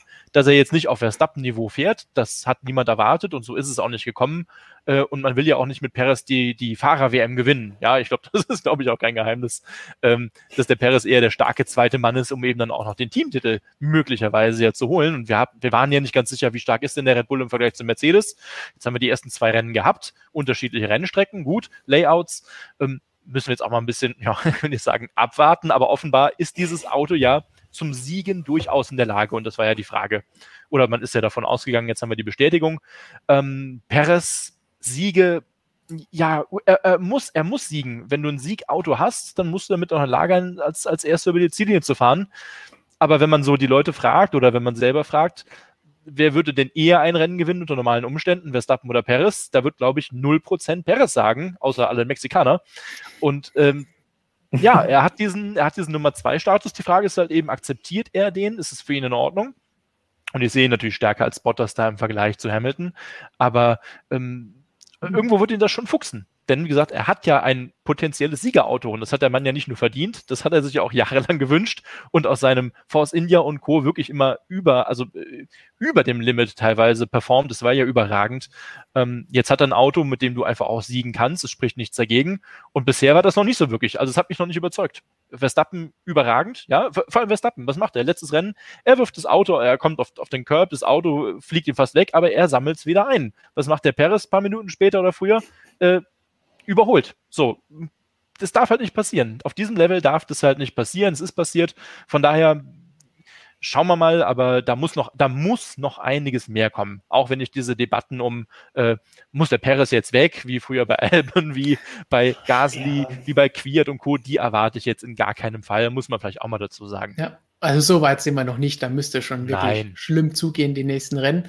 Aber wie du sagst, so ein Fehler darf natürlich auch nicht passieren. Dass die Pace noch nicht da ist, dass das Auto noch nicht hundertprozentig ist und er sich darin nicht wohlfühlt, ist alles okay. Aber klar, überholen unter Safety Car, das sollte nicht passieren bei so einem erfahrenen Fahrer. Klar, man sieht es, passiert immer wieder mal, wenn Chaos ist. Aber das ist natürlich das, wo man sagt, okay, anderen Fahrern würde sowas nicht passieren, weil sie da besser mitdenken und weil das Team vielleicht auch ein bisschen besser informiert. Und lieber nochmal zum 500. Mal die gleiche Meldung im Funk sagt, wo der Fahrer dann sagt, ja, ich weiß es schon, aber deswegen machen sie das ja, um sicherzustellen, dass nichts Dummes dabei passiert. So, dann springen wir zum nächsten, der auf diesem Bild leider nicht grinsen kann, weil er eine Maske auf hat. Aber wir, warum hat eigentlich hier Lando das Grinsen? Ja, passt vielleicht zum Verlauf der ersten Saisonrennen, dass ausgerechnet auf einem Bild von Daniel Ricciardo und Lando Norris Lando Norris grinst und Danny nicht. Aber naja, der hat einen Helm auf, der grinst schon, ne? Ich glaube, der lacht schon, ja. Der sieht ja. schon grinsend aus. Aber das muss man sehen, durch den Helm hindurch. Du weißt doch, Roger würde das eh hassen. Vielleicht ist das extra für Roger, dass er den Helm aufgelassen hat, dass man ihn nicht so sehr grinsen sieht. Aber Daniel Ricciardo, es läuft noch nicht ideal bei McLaren. Vor allen Dingen auch hier wieder, wie man gesehen hat, im Rennen. Wo, wo haben wir denn Ricardo hier, die McLaren-Bande versteckt, Jonas? Ja, der kommt, glaube ich. Da. Ja. ja, da. So. Genau. Das sind aber auch schöne Grafiken. Muss ich jetzt einfach mal ganz kurz Zwischenlob äh, hier reinknallen.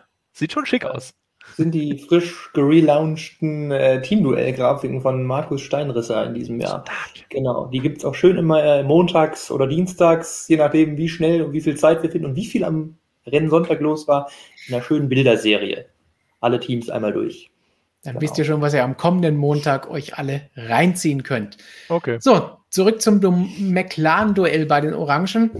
Da hatte ich ja vor Saisonbeginn gesagt, Norris muss sich beweisen, weil von Danny mhm. erwarte ich, dass er da ankommt und gute Leistungen zeigt und ihm eigentlich auch zeigt, wer Herr im Haus ist. Und von Norris, der viele Vorschusslorbeeren hat, der eigentlich fast schon einer von Roberts künftigen Weltmeisterfahrern ist, die er prognostiziert hat, was ja, ja nicht immer ideal für all die verlaufen ist, Magnussen und Co. und Stoffel van Dorn. Nach diesen beiden Rennen muss man sagen, hey, zumindest beim letzten Rennen hat Lando Norris gezeigt, der kann das Ganze sehr gut umsetzen und besser umsetzen aktuell als Ricardo. Aber da gibt es auch von Andy Seidel, Jonas, so ein paar Aussagen, was bei ihm noch los ist. Warum läuft es beim Honey Badger noch nicht? Ja, es ist tatsächlich auch einfach die Kombination wieder, bis wir eben schon bei, äh, mit wem hatten wir angefangen, bei Alonso angesprochen haben, halt ohne dieses ganze Eleganz raus. Aber da hat Andreas Seidel auch schon drüber gesprochen, dass all das, was gerade wir gerade sehen, erstmal nicht überraschend ist. Das einfach mal vorweg das Wichtigste, dass man damit gerechnet hat, eben weil so wenig Vorbereitungszeit möglich war. Auch Seidel sagt, dass es keine große Ausrede sein kann, ja.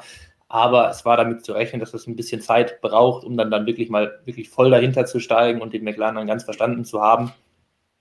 Also ähm, einfach auch dieses Thema wenig Testfahrten, wenig Zeit im Freitagstraining. Also da fehlt es einfach. Und Lando Norris ist ja jetzt wirklich schon lange im Team, kennt da wirklich sich jetzt äh, perfekt aus, ähm, ist alles schon optimiert. Das sind halt so die zwei Sachen, die dann da zusammenkommen. Und vor allem auch Lando Norris ähm, ja, wenn du meintest vor der Saison, er muss sich beweisen, ja, auf jeden Fall. Hat sich jetzt die letzten beiden Jahre schon immer wieder ganz gut bewiesen, finde ich, und bestätigt das jetzt in diesem Jahr nur.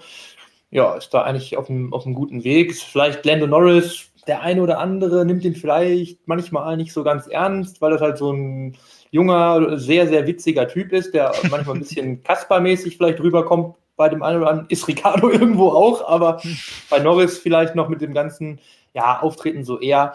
Aber im Auto ist es ein ganz anderer Mensch. Also da kann man mal ganz sicher von ausgehen. Ähm, und er liefert halt eben auch wirklich ab. Dann ist er auch noch einer dieser, dieser, dieser Gilde, der, sage ich mal, etwas ähm, ja, ähm, betuchteren äh, Fahrer, also mit reichen Eltern, sage ich mal. Das ist dann, dann, ja, dann der eine oder andere, beim Norris weiß man das vielleicht noch nicht mal gar nicht so, aber ja, der eine oder andere, naja, sieht dann da vielleicht auch immer so ein bisschen dieses Thema wieder, ja, der hat so teilweise da irgendwie nur eingekauft, aber er hat auf jeden Fall das Talent. Also das ist bei dem zweifelsohne ganz klar. Ähm, und ja, der ist jetzt schon für die paar Jahre, die er jetzt da ist, schon gut gereift und deshalb ist es für Ricardo auch schwierig. Also ich glaube, dass es tatsächlich, also da traue ich mich echt keine Prognose abzugeben, bei dem Duell, wie das dieses Jahr ausgeht. Ich glaube schon, dass der Ricardo jetzt wieder besser rankommen wird, dass es jetzt nicht so oft in dem Jahr laufen wird, irgendwie, dass wie wir es in Imola gesehen haben, dass McLaren da eingreifen muss und muss sagen muss, hier, äh, Lando äh, ist schneller, lass den mal durch. Die Teamstrategie haben wir da ja gesehen. Ja, Ricardo meinte auch, ja, hat seinen Stolz halt irgendwie gekränkt, aber ähm, hat er halt gemacht, weil er weiß, er ist noch nicht so weit und bringt in dem Fall mehr. Ja, aber ich glaube, das wird man nicht unbedingt so oft erleben, weil das ist für mich so, wenn der Ricardo dann einmal drin ist, dann sind die Kopf an Kopf. Also das wird äh, ein echt enges Duell. Es wird, glaube ich, auf jeden Fall schwieriger als für Fernando Alonso die Oberhand zu gewinnen. Bei ihm haben wir ja vorhin alle so ziemlich gesagt, wir trauen ihm zu, dass er Ocon dieses Jahr noch schlagen wird und vorher eben regelmäßig sein wird. Ricardo Norris sehe ich das jetzt nicht so einfach, dass man sagen kann, Daniel wird relativ bald in ein, zwei Rennen dann immer vor Norris sein. Robert, was meinst du? Wie siehst du die Prognose für die beiden, bevor wir weitergehen zum nächsten Kandidaten? Ja, ja, habe ich schon, also vor der Saison im Winter ja auch schon gesagt, das ist äh, das, äh, ein super spannendes Duell. Zwei Fahrer auf einem sehr ähnlichen Niveau, aber mit unterschiedlichen Vorerfahrungen, Alter und was weiß ich. Ähm, ich bin, Lando Norris beeindruckt mich seit Formel 4 Zeiten. Ich glaube, das ist kein Geheimnis mehr. habe ich ja wirklich lang genug verfolgt, bis er dann in die Formel 1 abgewandert ist. Äh, ein, ein überragender Fahrer, man könnte sagen, ein Weltklasse-Fahrer vielleicht Mehr habe ich jetzt noch nicht gesagt.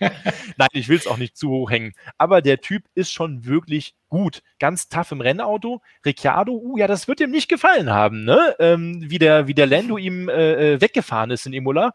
Innerhalb von, von drei Runden, glaube ich, hat er vier Sekunden vor einfach mal gehabt, nachdem er noch überholen musste. Also, uff, das darf nicht oft passieren. Das wird dann auch ein Daniel Ricciardo gar nicht mehr so witzig finden, behaupte ich jetzt einfach mal. Äh, einmal, okay, es hat Sinn gemacht, es hat sich ja auch fürs Team gelohnt. Ja, das Ergebnis ja. sehen wir hier wunderbar in der Grafik.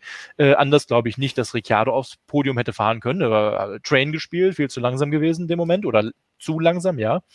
Ähm, das wird ein spannendes Duell.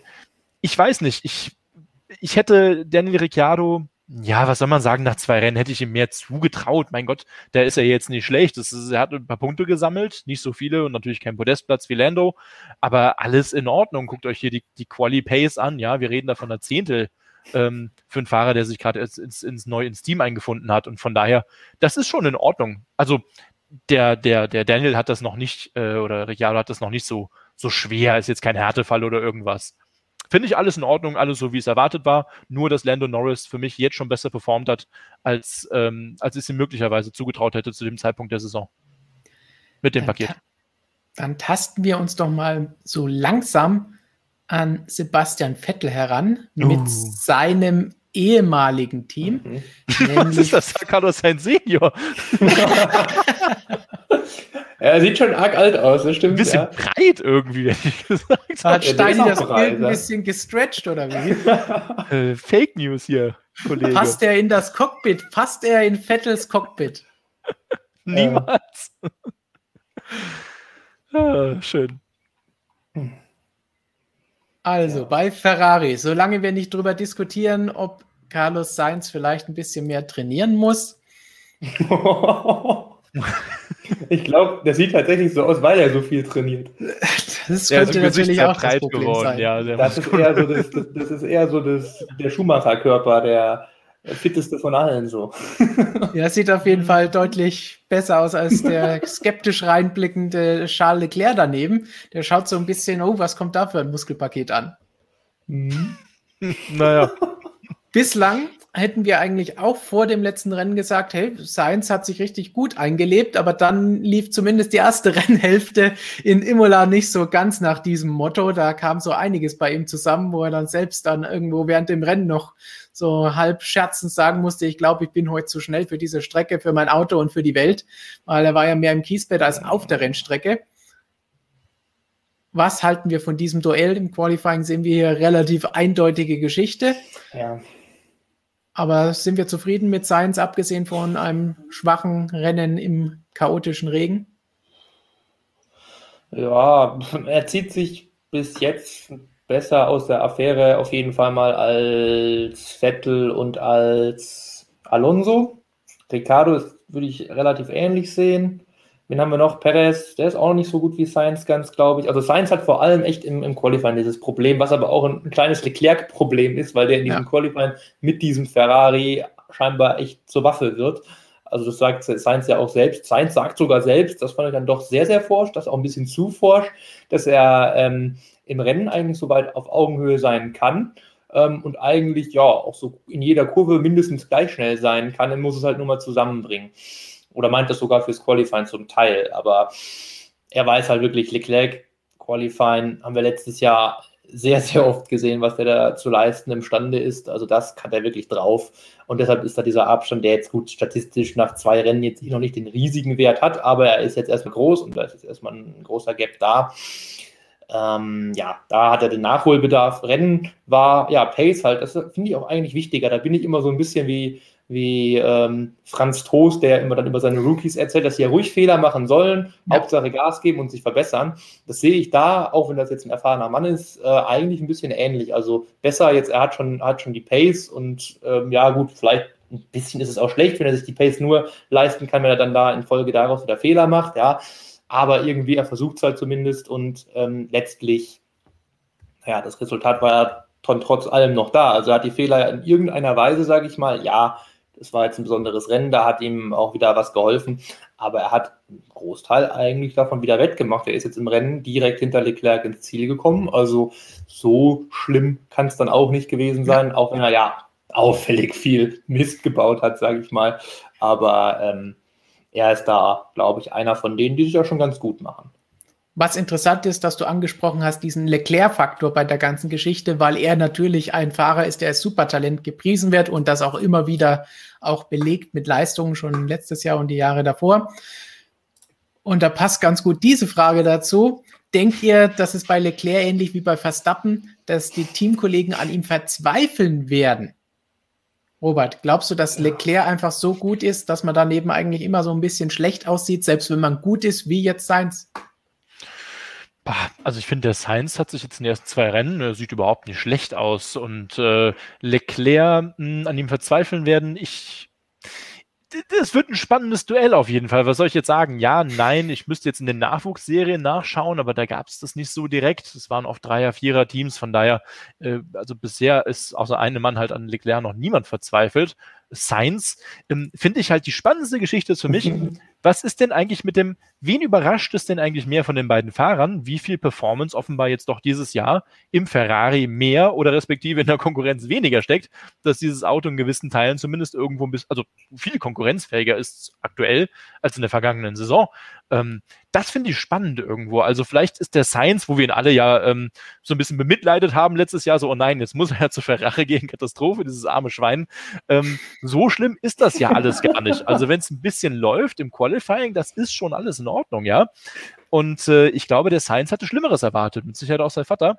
Und äh, Leclerc, ja gut, es ist halt ein Leclerc-Team. Also von daher, ich finde der Science, das ist in Ordnung. Natürlich muss da noch einiges mehr kommen, aber auch er hat gepunktet. Äh, solange Leclerc nicht aufs Podium fährt, muss es Science dann auch nicht. Und jetzt stellt euch mal vor, der Science ist der Erste, der jetzt am Wochenende zum Beispiel äh, in Portimao oder von mir aus später in Barcelona, lasst den mal einen Podestplatz holen. Dann, äh, dann ist da schon richtig Druck unterm Kessel ja. bei Leclerc. Denn jeder geht davon aus, dass Leclerc natürlich dieses Teamduell ganz klar für sich entscheiden wird. Und er hat ja auch genug ähm, Argumente, die dafür sprechen könnten, sie eben seine letzten Saisons, wo er einfach überperformt hat. Aber der Sainz, der, der rudert im Moment mit, der schwimmt da mit und ich würde das gerne sehen, wenn der jetzt einfach am Wochenende oder für mich jetzt auch in zwei Wochen beim Doubleheader dann ähm, einfach mal aufs Podium fährt. So, und Leclerc hat irgendein Problem. Dann, oh, dann werde ich mir aber die Gazzetta dello Sport ganz in Ruhe äh, übersetzen lassen, weil ich ja kein Italienisch spreche. aber das werde ich mir anschauen. Also, das finde ich in Ordnung. Das ist alles, alles okay, was der Sainz bisher macht. Ich finde das in Ordnung, ja es verspricht auf jeden Fall ein spannendes Teamduell zu werden. Und schauen wir einfach mal, wie es dann auch in den Rennen ausgeht, weil im Qualifying haben wir aktuell noch eine recht eindeutige Tendenz. Mal schauen, wie es da jetzt weitergeht beim Doubleheader, den wir jetzt haben. Immerhin dann auch sein Heimrennen in Spanien. Dann schalten wir die Ampel von Rot auf Grün. Aston Martin, Sebastian Vettel hat natürlich auch das Team gewechselt und fährt jetzt nicht mehr bei Ferrari, sondern für Aston Martin in Grün, dem ehemaligen Racing Point Team. Brauchen wir keine große, komplizierte Einleitung. Wir wissen, dass es da für Sebastian Vettel bislang noch nicht ideal gelaufen ist, nicht wie wir alle uns erhofft hatten, dass es beim neuen Team läuft. Dieser Neuanfang, diese grüne Wende, die neue grüne Ära, die er da beginnen will, von der wir hier auch auf unserem letzten Ausgabe getitelt haben. Wer das Heft noch nicht hat, dran denken, holt es euch. Link ist in der Beschreibung. Unter dem Like-Button einmal draufklicken und dann bestellen, dann bekommt ihr es noch direkt nach Hause, bevor die neue Ausgabe kommt, die wir gerade erstellen. Da ist dann auch wieder ein bisschen grüne Sachen mit drin, auch schon auf dem Cover, das heute in Druck gegangen ist. Aber Jonas, wie sehen wir jetzt Sebastian Vettel bei dieser ganzen Geschichte? Das, ja. das ultimative Beispiel für, ich fühle mich im Auto noch nicht wohl, ich komme damit noch nicht hundertprozentig zurecht. Genau, deshalb auch nicht nur Vettel, weil alle anderen auch, aber nicht ganz so schlimm wie er. Ja. Genau, ja, das ist klingt jetzt wieder so schlimm, ne? Aber ähm, er ist halt auch nicht komplett selbst dran schuld, ne? Also er hatte ja wirklich, also das ist da das Leitmotiv bei ihm, wie bei allen anderen klar, dieses wenig testet, aber bei ihm trifft es halt all, einfach alles über Gebühr mehr zu, weil er eben so wenige Runden bei diesem Test durch technische Probleme gedreht hat, wie kein anderer Stammfahrer. Ähm, nur der, der Roy Nissani, der hatte noch weniger Runden, aber der hatte auch einen halben Tag weniger. Ähm, ja, also da hat er so viel Boden verloren. Neuer Motor, neues Team, neues Auto, alles neu. Ja, und Lance Stroll als Teamkollege, nein. Ähm, ja, da ist einfach so viel los gewesen, dass es da natürlich schwierig ist. Und ich glaube halt auch, ähm, was halt dann auch nicht hilft, auf keinen Fall hilft, ist einfach diese mentale Komponente. Er ist dahin gewechselt, ja schon irgendwie mit dem Gedanken, hey, Racing Point ähm, ist gerade, also als er da gewechselt ist, denken wir jetzt zurück, wir sind jetzt wieder in 2020, ist gerade hier richtig on fire, haben, was Pace angeht, das drittstärkste Auto, sind gar nicht mal so weit weg von Red Bull. Ähm, das sah eigentlich alles gut aus und der kann da schon spekuliert, dass er jetzt gleich in diesem Jahr aus eigener Kraft fast um äh, Podestplätze fahren kann. Ähm, davon ist er meilenweit weg, davon ist er eigentlich weiter weg im Moment als jeder andere der Teamwechsler, die wir jetzt hier behandelt haben. Also das ist äh, natürlich auch noch so ein Punkt, der dann irgendwo wieder diesen, wir haben in den vergangenen Wochen ja auch schon da viele Stimmen zugehört, der dann jetzt so einen kleinen Bruch dann auch schon wieder bringen kann, dass man, dass er jetzt einfach als Schumacher meint, dass er muss sich da jetzt von all dem befreien und einfach Vollgas geben und weiter, weiter versuchen. Das Team halt so weit zurückgefallen, welche Rolle jetzt die Regeländerungen da gespielt haben, ja oder nein, wie groß, äh, mal dahingestellt, ist jetzt hier nicht das Thema. Ja, das kommt dann auch noch dazu. Also da trifft ihn eigentlich so ziemlich alles, was ihn treffen konnte. Und dann auch noch dieses Jahr dann direkt wieder mit dem Unfall da mit Ocon, dann sah er auch wieder selbst nicht gut aus, weil das war halt sein Ding. Da der, der Abschuss, also dann auch noch so ein Teil wie sich wieder geleistet, was er in den vergangenen paar Jahren ja leider schon relativ gehäuft gemacht hat ja, dann war so wirklich, wirklich, wirklich wieder alle Komponenten sind schon wieder irgendwie zusammengekommen. Dann in Imola jetzt auch noch dieses Pech dann noch gehabt, das kam dann auch noch wieder dazu. Also der braucht jetzt einfach mal seine drei, vier Wochen in, am Stück, wo mal wirklich alles glatt läuft, man auch mal mit dem äh, Aston Martin seinerseits wirklich mal nach vorne kommt irgendwie und auch Vettel sich da ein bisschen besser einfindet. Also ja. der ist da halt einfach, also das Vettel, wie wir jetzt hier sehen, 0,446 Sekunden hinter Stroll ist. Ich habe gerade schon gesagt, so repräsentativ ist das halt nach zwei Wochen noch nicht. Ähm, hier wahrscheinlich am allerwenigsten, weil der ist sicherlich nicht vier Zehntel langsamer ja. als Stroll. Das sollte sich hoffentlich im Saisonverlauf eher umdrehen. Also, wenn das denn jetzt noch reicht, ja. Ja, ich meine, es, es, sind diese drei Dinge, wenn wir die zusammenfassen, bei Vettel läuft es noch nicht. Er hatte diesen Fehler, der natürlich ans letzte Jahr erinnert hat und dadurch gleich diesen Schwung rausgenommen hat. Gleichzeitig ist seine Form einfach noch nicht da, wo sie sein soll. Er fühlt sich nicht wohl, kommt mit dem Auto nicht zurecht und ist einfach nicht so schnell, wie man es von ihm erwarten würde. Das Auto ist einfach schlecht. Das Auto ist nicht der Racing Point vom vergangenen Jahr, hat nicht diese Konkurrenzfähigkeit wie das Auto im vergangenen Jahr. Das heißt, von der Seite hilft das natürlich nicht. Um beides zusammen, Team und Auto, und Fahrer funktioniert nicht, dann ist der dritte Punkt natürlich, dass das auch nicht zusammenpasst, wenn es an allen Ecken hakt. Und das muss jetzt irgendwie behoben werden, damit es wieder besser wird. Robert, meinst du, dass es besser wird dieses Jahr oder geht das jetzt mit der Spirale so weiter wie im vergangenen Jahr bei Ferrari? Ah, ja, wir hatten ja schon die Diskussion gehabt, hat Vettel jetzt, ein, er muss aufpassen, dass er kein Motivationsproblem bekommt. Das hatten wir auch schon alles gehabt. Also wie gesagt, wir sind ja erstmal zwei Rennen gefahren. Was aber wesentlich, äh, was wir bestimmt auch noch erwähnen müssen, ist diese ganz unsägliche äh, Geschichte zwischen Stroll Sprachrohr Ottmar Safnauer und eben der FIA, wo es eben hieß, wir sind benachteiligt und was weiß ich. Eine ganz schlimme Geschichte, die natürlich jetzt mit Sicherheit nicht direkt in erster Linie was mit Sebastian Vettel zu tun hat, aber ich glaube, das gefällt ihm nicht. Das ist, der findet mhm. das nicht gut, wenn in einem Team Unruhe herrscht. Wir erinnern uns an, die an diese Ferrari-Arie, äh, die wir hatten, eben rund um die äh, Motoren, die Strafe, die keine war und die Daten, die es nicht, die es nicht gibt. Ähm, auch da hat sich Sebastian Vettel ja sichtlich unwohl gefühlt. Und jetzt kommt er schon wieder in ein Team, das eigentlich immer so als Force India in der Vergangenheit Racing Point ähm, eigentlich so eine lockere, eine coole Truppe war, ja. Kam auch mit Leuten, Adrian Sutil ganz gut klar in der Vergangenheit. Irgendwie lief das immer so, man hat Überraschungen setzen können. Und jetzt nach zwei Rennen legst du dir schon mit der Vier an, sagst, das Auto ist eine Gurke, äh, alles unfair. Und das ist nicht Sebastian Vettel, wie er tickt. Deswegen hat er sich bei Red Bull so wohl gefühlt. Das war alles immer hochprofessionell, aber es lief halt eben auch. Man hat das gut gelöst, auch in der Öffentlichkeit, äh, ganz im Gegensatz zu Ferrari und eben auch jetzt, was da eben Aston Martin vom von Herrn Stroll äh, lanciert worden ist. Also Katastrophe. Das ist ein bisschen viel, muss ich sagen, so für den Saisonstart. Also nur ein schlechtes Auto hättest du eigentlich auch mal getan, ne? oder, oder ein Fehler oder ein schlechtes Qualifying. Ja. Also ein bisschen viel. Ähm, ja, also ich glaube, wir sind uns alle einig, vier, vier Zehntel ist er mit Sicherheit nicht langsamer als Stroll. Im Zweifel ist er eher viermal vier Zehntel schneller. Der Mann ist vierfacher Weltmeister und das liegt ja jetzt auch noch nicht 20 Jahre zurück. Ähm, aber so ein kleines mhm. Erfolgserlebnis, um dann doch die Motivation so ein bisschen hochzuhalten, das glaube ich, könnte gerade dem Sebastian sehr, sehr gut tun. Und das auch relativ bald. Also wenn er jetzt noch so zwei, drei Rennwochenenden hat, wie bei den ersten beiden, hm, dann ist aber auch schon ein Viertel der Saison oder jetzt haben wir ein Fünftel der Saison vorbei und dann, buh, ich weiß es nicht. Mal gucken, wie Stroll. Ich meine, Stroll war jetzt nicht ganz schlecht, muss man auch dazu sagen. Ja, man macht sich immer noch irgendwo auch ein bisschen, ja, manchmal unberechtigt, manchmal zum Teil man macht sich nicht über ihn lustig, aber man nimmt ihn ja nicht als den absolut kompletten Rennfahrer wahr. Das ist, glaube ich, jetzt einfach mal so. Und er ist halt auch kein Überflieger. Und ähm, irgendwo muss in der Vettel am Ende der Saison halt schon bügeln. Das ist bisher ganz, ganz weit davon entfernt. Ganz im Gegenteil. Gepunktet hat Stroll, nicht Vettel. Ah, also ganz langsam müsste so, ja, so ein kleines Erfolgserlebnis. Ne? Mal so ein guter, so ein, so ein, so ein, ja, weiß ich nicht, siebter, achter Platz für Sepp, der sagt, okay, wir wissen jetzt inzwischen alle, das Auto ist mit Sicherheit kein ständiges Podestauto, aber Punkte gehen, äh, Teamkollegen bügeln und dann ist die Saison auch gut und dann eben Fokus auf 22. Aber wir sind erst bei zwei Rennen, von daher schauen wir mal weiter abwarten. Das sagt der Sepp auch immer gerne, diesen Spruch.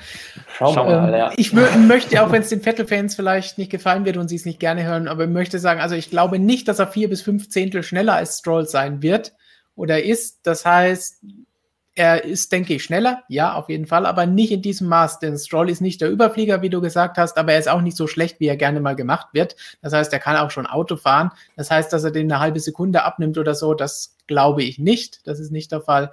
Aber er sollte auf jeden Fall ihn regelmäßig schlagen können. Das erwarte ich eigentlich von ihm. Aber da sind wir noch nicht und wir hoffen, dass es bald der Fall ist, weil sonst müssen wir dieses Thema wahrscheinlich dieses Jahr noch öfter besprechen und das wird wieder böse Kommentare mit sich bringen, die wir ja alle vermeiden wollen. Hier haben wir von Impact. Also ich dachte, das wäre schon jetzt einer da. Nein, das ist nur eine Frage passend zum Thema Vettel. Denkt ihr, Vettel hat fertig, wenn STR am Ende gewinnt? Also wenn Stroll ein Rennen gewinnt oder im Qualifying-Duell, Team-Duell Team gewinnt? Ja. Ein Rennen gewinnt er hoffentlich nicht. Also, ganz ehrlich. Wenn der ein Rennen gewinnt, dann ähm, sind wir alle fertig, glaube ich. ich. Ja, ich glaube auch, ja. Dann haben wir alle fertig. Ja. Alle haben den Glauben an das Gute in der Formel 1 verloren. Nein, ähm, ja. ähm, ja, dann hat er fertig. Also ganz ehrlich, dann hat er fertig. Also das, das, das darf ihm nicht passieren, wenn ihm das passiert. Also ich sage jetzt auch, ähm, ich habe am Anfang gesagt, ja, sollte es eher umdrehen, aber ich sage jetzt auch wie du eher er muss nicht vier, fünf Zehntel jetzt am, im Schritt ja. vor dem Stroll sein.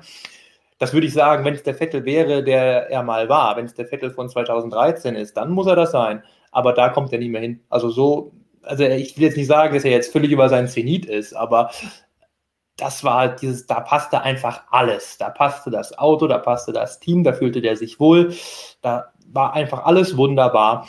Und in diese Situation da wieder reinzukommen, also in diesem Jahr auf gar keinen Fall, nächstes Jahr vielleicht, aber so perfekt, wie es da alles gelaufen ist. Ähm, ja, dieses rundum Wohlfühl äh, Schlaraffenland, das es da gab, das glaube ich, werden wir nicht mehr sehen und deshalb wird Vettel ja auch nicht mehr zu seinem, auf seinem absoluten höchsten Niveau, was vielleicht noch theoretisch in ihm stecken würde, nicht mehr finden, weil da das Umfeld einfach nicht mehr für geeignet ist auch. Da wollen wir jetzt natürlich auch wieder viele Daumen nach oben von euch im Chat sehen, wenn ihr sagt, ja, Vettel schafft das Ganze, der kommt wieder nach oben. Oder Daumen runter, wenn ihr sagt, hm, das wird wahrscheinlich nichts mehr in diesem Saison. Und er hat dann fertig, wie eben von Impact in, dieser, in diesem Kommentar angemerkt. Ja. Zum Abschluss dieses Themenkomplex der Fahrerwechsler wollen wir doch mal schauen von den fünfen, fünffach CD-Teamwechsler von der Formel 1 2021. Wer hat sich dann da bislang am besten geschlagen? Was ist unsere Reihenfolge? Wenn wir jetzt die fünf anschauen. Alonso, Perez, Ricardo, Vettel und Sainz. Wen würden wir da in welche Reihenfolge reinpacken? Ja. Wer kommt da aktuell am besten zurecht? Wer macht sich am besten? Würde jetzt gleich mal anfangen und sagen, auch wenn es noch nicht ideal gelaufen ist, vielleicht Sainz auf 1, dann Ricardo. Ricardo. Muss ich mir aufschreiben. also, oder eigentlich. Also, puh, da bin ich aber anders. Sag mal, Perez, Sainz, Ricardo, Alonso, Vettel. Uh, uh okay. Ja, dann bin ich auch anders. Also Dann machen wir zuerst, meine Schrift schreibt nicht. Ja, gut, ich schwanke eigentlich nur vorne bei 1 und 2 zwischen Ricardo und Sainz. Da bin ich mir nicht so ganz sicher, wen ich da jetzt wirklich vorne sehen soll. Aber ich glaube, wenn man mal ganz analytisch einfach rangeht und sich die Zahlen anguckt, dann ist schon Ricardo äh, irgendwie noch, noch eher auf dem Norris-Niveau als der Sainz auf dem Leclerc-Niveau. Deshalb, ähm, ja, genau. Deshalb Ricardo, Sainz und dann ähm, dann ist eigentlich auch schwierig mit, äh, also Vettel ganz klar letzter äh, und dann ist schwierig mit Alonso und Perez ein bisschen, aber da ist, glaube ich, oh, oh. ich glaube, der Perez vor dem Alonso. Also Ricardo Sainz, Alonso, äh, Perez, Alonso, Vettel. Perez, Alonso, Vettel, das ist das Gleiche, was Logge im Chat gesagt hat. Wir haben hier auch unterschiedliche Varianten. Mountain Jay sagt Paris, Ricardo, Sainz, Alonso, Vettel. Also am Ende ist es alles sehr ähnlich. Unlimited TV, Sainz, Ricardo, Paris, Vettel, Alonso als letzter. Big Snoop, Sainz, Paris, Ricardo, Alonso, Vettel. Robert, wie sieht es bei dir aus? Ja, es ist natürlich die Frage, was sind unsere Top 5? Also was, die, was sind die Faktoren? Das sind die Faktoren halt, wie schlägt er sich gegen den Teamkollegen oder legt er über den Erwartungen, die wir hatten? Äh, zählt das Paket mit rein? Also da kommt mir der Alonso ein bisschen zu schlecht weg. Der ist mir zu weit hinten. das, deswegen habe ich eben schon äh, geschluckt hier innerlich und mir schon den Zettel äh, rausgenommen, meine Hasstiraden drauf zu formulieren. Nein, also ja, äh, keine Ahnung, Science Science, ja gut, Science ist, ist ja besser, Science, okay. Science, nein, Science, Alonso, Perez, Ricciardo, Vettel. So, Bums. Science, Alonso, Aha. ja, das ist meine Reihe 1. Science, Fertig. Alonso, Ricciardo, Perez, Vettel. Science, Alonso, Ricciardo, Perez, Vettel. Ja, das gefällt mir gut. Ja, das ist meine, meine äh, Reihenfolge. Gemessen an den Erfolgen des Teamkollegen und wie weit, wie weit der Gap zwischen den beiden ist. So, das ist meine Bewertungsmethode äh, gewesen, meine Messmethode. Ich sehe so mhm. ziemlich jede denkbare Kombination im Chat. Das heißt, schreibt gerne noch weitere Varianten von den fünf Fahrern rein, damit wir eure Meinung bei der ganzen Geschichte sehen. Und dann würde ich sagen, kommen noch mal ganz kurz, nicht mehr ganz Breaking News, ist schon ein paar Stunden her, aber wir wollen noch mal schnell nachschauen, was Robert uns zu berichten hat, was heute Spannendes passiert ist in der DTM, denn da gibt es zwei News. Eine, die leider so ein bisschen traurig ist, denn das letzte Woche auch nachgefragte Rennen auf dem Norrisring wurde leider abgesagt slash verschoben. Ähm, es wurde für Juli abgesagt. Das ist jetzt, äh, also gestern Abend ist es entschieden worden, heute wurde es offiziell kommuniziert. Das Norrisring-Rennen mit Sicherheit das Saison-Highlight in der DTM und das kennt doch wirklich jeder. Äh, fragt mal die Formel 1-Fahrer, die heutigen, die sind alle früher Formel 3 auf dem Norrisring gefahren. Fantastisch Das sollte eigentlich am 2. bis 4. Juli stattfinden, das sogenannte 78. ADAC Speed Weekend, so heißt es tatsächlich. Ähm, geht leider nicht. Gut, ich denke, die Gründe sind bekannt. Es ist ein Stadtrennen. Da kommen in der Vergangenheit äh, pilgern da am Wochenende mal um die 100.000 Menschen hin. Also das ist ein riesen tolles Event. Fantastisch, kann ich nur jedem äh, äh, ans Herz legen. Ist letztes Jahr schon abgesagt worden, auch, ja klar, Logo wegen der Pandemie. Jetzt im Juli geht's nicht, das ist zu früh. Ähm, drei Wochen vorher war das Rock im Park, also die Parallelveranstaltung zu Rock am Ring, am Nürburgring, äh, ist auch schon gecancelt worden. Und das Problem ist, was man jetzt hat, man will das Norrisring-Rennen dieses Jahr nicht aufgeben. Das ist halt natürlich auch sehr, sehr wichtig einfach. Allerdings ist das Rennen sehr, sehr teuer. Also es sind ungefähr so anderthalb Millionen, 1,6 Millionen, die du dafür locker machen musst, weil eine halbe Stadt oder zumindest alles um den Dutzendteich umbauen um ein Rennen auszutragen, das kostet sehr viel Geld. Das muss jemand bezahlen. Der Veranstalter, der äh, MCN, der Mo Motorclub Nürnberg, kann das natürlich nicht aus eigener Tasche zahlen, keine Frage. Es gibt jetzt eben die ähm, Hoffnung, dass man sagt, okay, wir können es irgendwo in den Herbst 2021 legen vielleicht irgendwo hin so, ja, uff, Oktober haben wir schon gesagt, weil wir haben uns die Pläne mal angeschaut. August, September ist zugeballert mit DTM und allem. Äh, du kannst nicht, DTM kannst du nicht drei Rennen in vier Wochen fahren lassen. Das funktioniert nicht beim Rennkalender, der aktuell nur sieben bis acht Veranstaltungen hat. Also das klappt natürlich nicht. Von daher, wow, ich tue mir so ein bisschen schwer damit. Ich drücke den Norrisring-Menschen vor Ort. Das sind so passionierte, leidenschaftliche Menschen. Alle Daumen, dass dieses Rennen irgendwie, und zwar auch mit einer gewissen Anzahl Zuschauern, äh, Zuschauern wieder ausgetragen werden kann. Allein so irgendwo gewisse Zweifel sind berechtigt. Die muss man, glaube ich, haben. Alles andere ist realitätsfern. Kein anderes Rennen in der DTM ist so wichtig eben äh, und abhängig von Zuschauern wie natürlich das Nürnberger Stadtrennen. Da muss ich mich noch direkt an meine Runde 2019 mit äh, Loic Duval am Steuer äh, eines Audi R8 erinnern der mich damals in ein paar Runden um den Kurs mitgenommen hat. Ah, das ist schon geil. Das ist schon toll. Also ich liebe dieses Rennen. Es ist mein Lieblingsrennen der DTM und ich finde der DTM-Rennen alles toll. Also von daher, das hat dann schon was zu bedeuten. Jedenfalls, ja, kann leider im Juli nicht stattfinden, wie wir es auch schon mehr oder weniger vorausgesagt hatten. Jetzt steht es halt offiziell fest. Äh, ich drücke dem ja, der DTM, den Fans, allen die Daumen, dass man vielleicht im Herbst irgendwo in einer Art und Weise einen Termin findet, wo dieses Rennen dann auch mit einer gewissen Anzahl an Zuschauern ausgetragen werden kann. Wie du gesagt hast, jetzt vielleicht nicht unbedingt von der Strecke her das super spannendste oder beste, je nachdem, ah. gibt spannende Rennen, es gibt weniger spannende Rennen dort, äh, nicht der anspruchsvollste Geschichte mit ihren drei Kürfchen da, ah, aber die Atmosphäre, die Atmosphäre am Norrisring ist immer ähm, spektakulär und fantastisch. Und das fehlt tatsächlich schon, wenn man da mal nicht mal vorbeischauen kann im Sommer bei schönem Wetter oder auch mal im Regen. Das gibt's da auch öfter mal. Und wie du gesagt hast, da sind auch alle anderen gefahren. Mein erstes Interview mit Lewis Hamilton, damals noch Formel 3-Fahrer, war auch am Norrisring. Das heißt, diese Strecke kennen dann auch alle anderen in der Formel 1, nur selbst wenn sie nicht da gefahren wären. Und es wäre schade, wenn das jetzt so lange nicht stattfinden würde.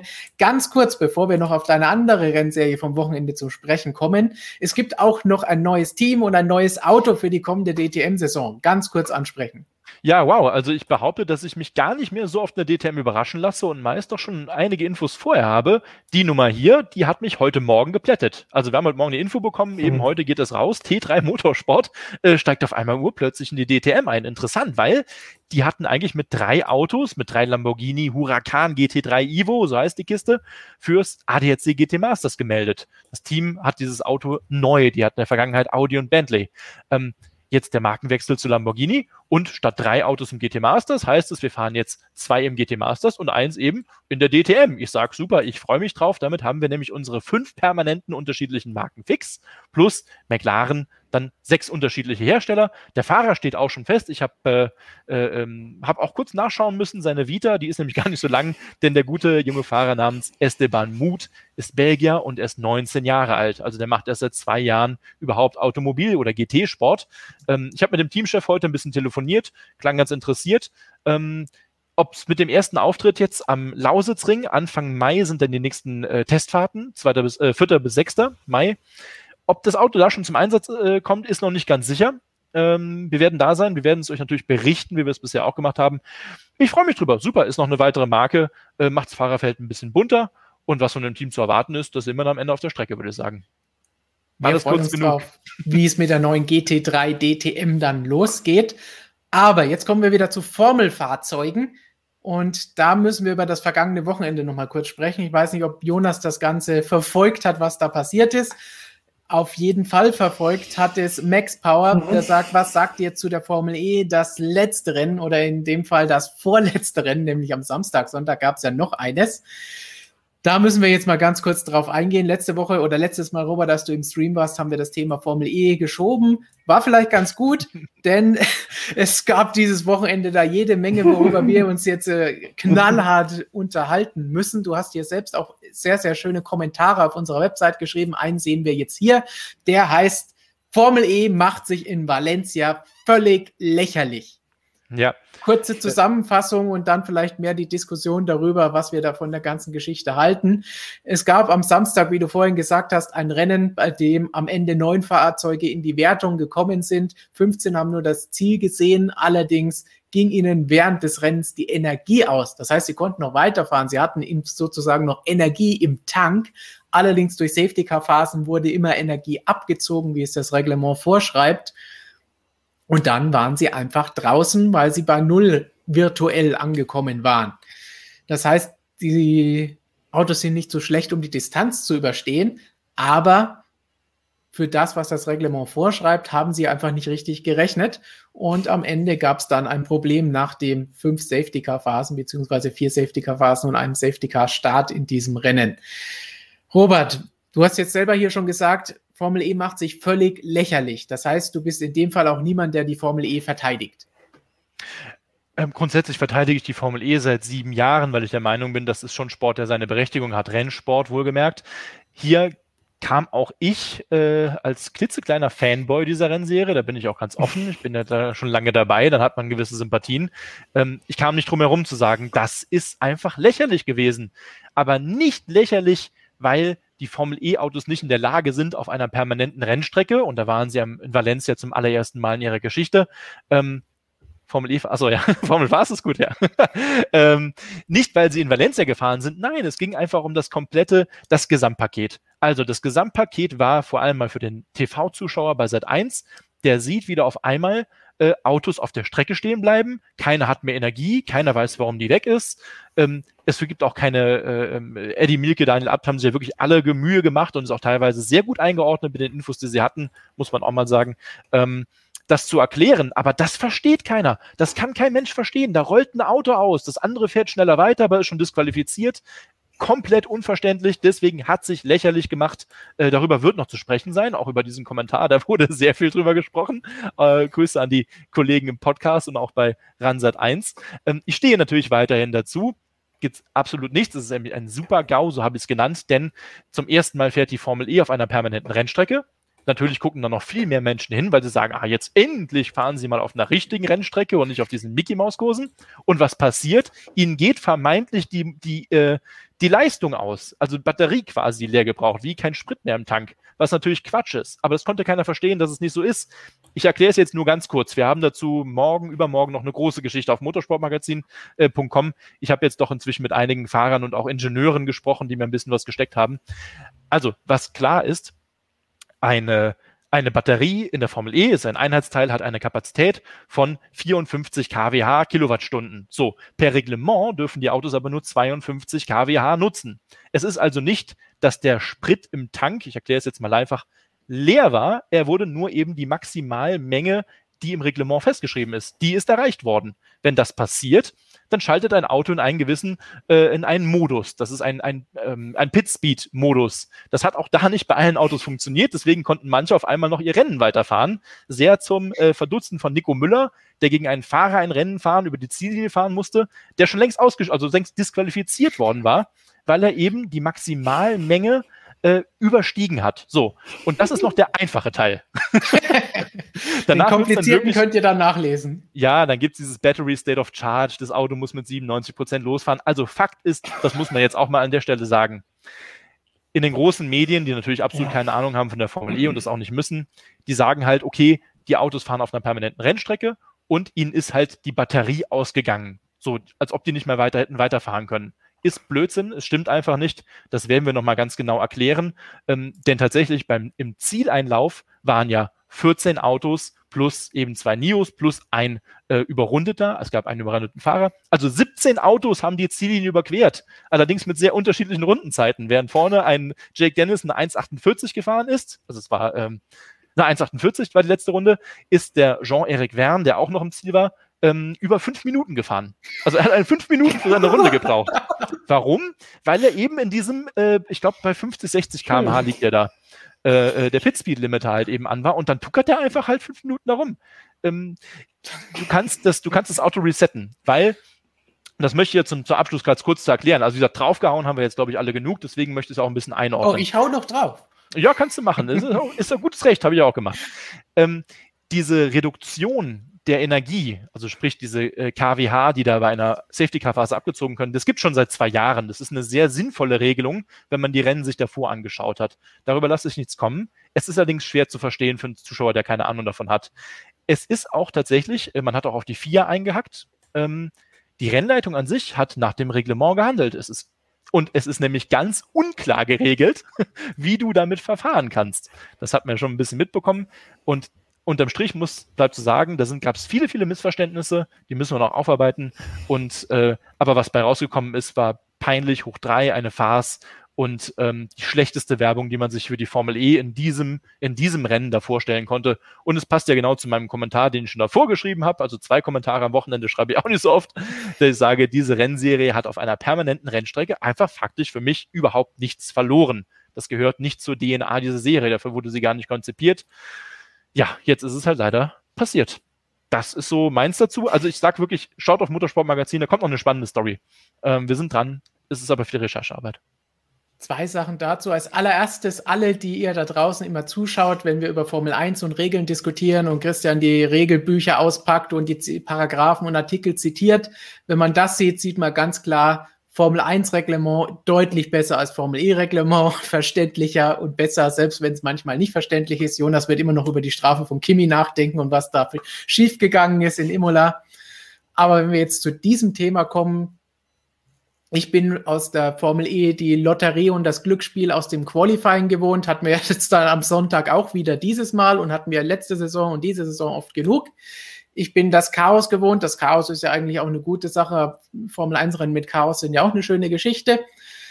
Aber was da jetzt noch dazugekommen ist, wenn man das alles zusammennimmt, Lotterie, Glücksspiel, Chaos, diese peinliche Nummer hier mit der Energiemanagement und komplett fehlgeschlagen, muss ich sagen, jeder, der da draußen noch nie ein Formel E-Rennen angeschaut hat, es ist spannend und unterhaltsam. Ihr solltet es euch auf jeden Fall einmal anschauen aber ich kann die ganze Geschichte nicht ernst nehmen. Ich kann das Ganze nicht als ernsthaften Sport ansehen, als Rennserie, die wir vergleichen kann mit Formel 1, DTM, MotoGP oder sonst irgendwas. Das heißt, spannend, unterhaltsam, auf jeden Fall sehr, sehr schön anzuschauen, als entertaining, was auch immer, aber ich kann es nicht ernst nehmen als Sport. Und diese Meinung gibt es auch von den ein oder anderen hinter den Kulissen, die man jetzt nicht zitieren kann, aber das ist durchaus weit verbreitet und nichts, was wir uns jetzt hier aus den Fingern saugen. Da ist die Formel E, glaube ich, hat sie viel vor sich, um das auch wieder hinzubiegen, um das wieder anders darzustellen. Sagt uns im Chat, wenn ihr es gesehen habt, was ihr euch dabei gedacht habt. Jonas, hast du es gesehen? Willst du was dazu sagen oder schüttelst du einfach nur den Kopf und sagst, wann hören wir auf, darüber zu reden?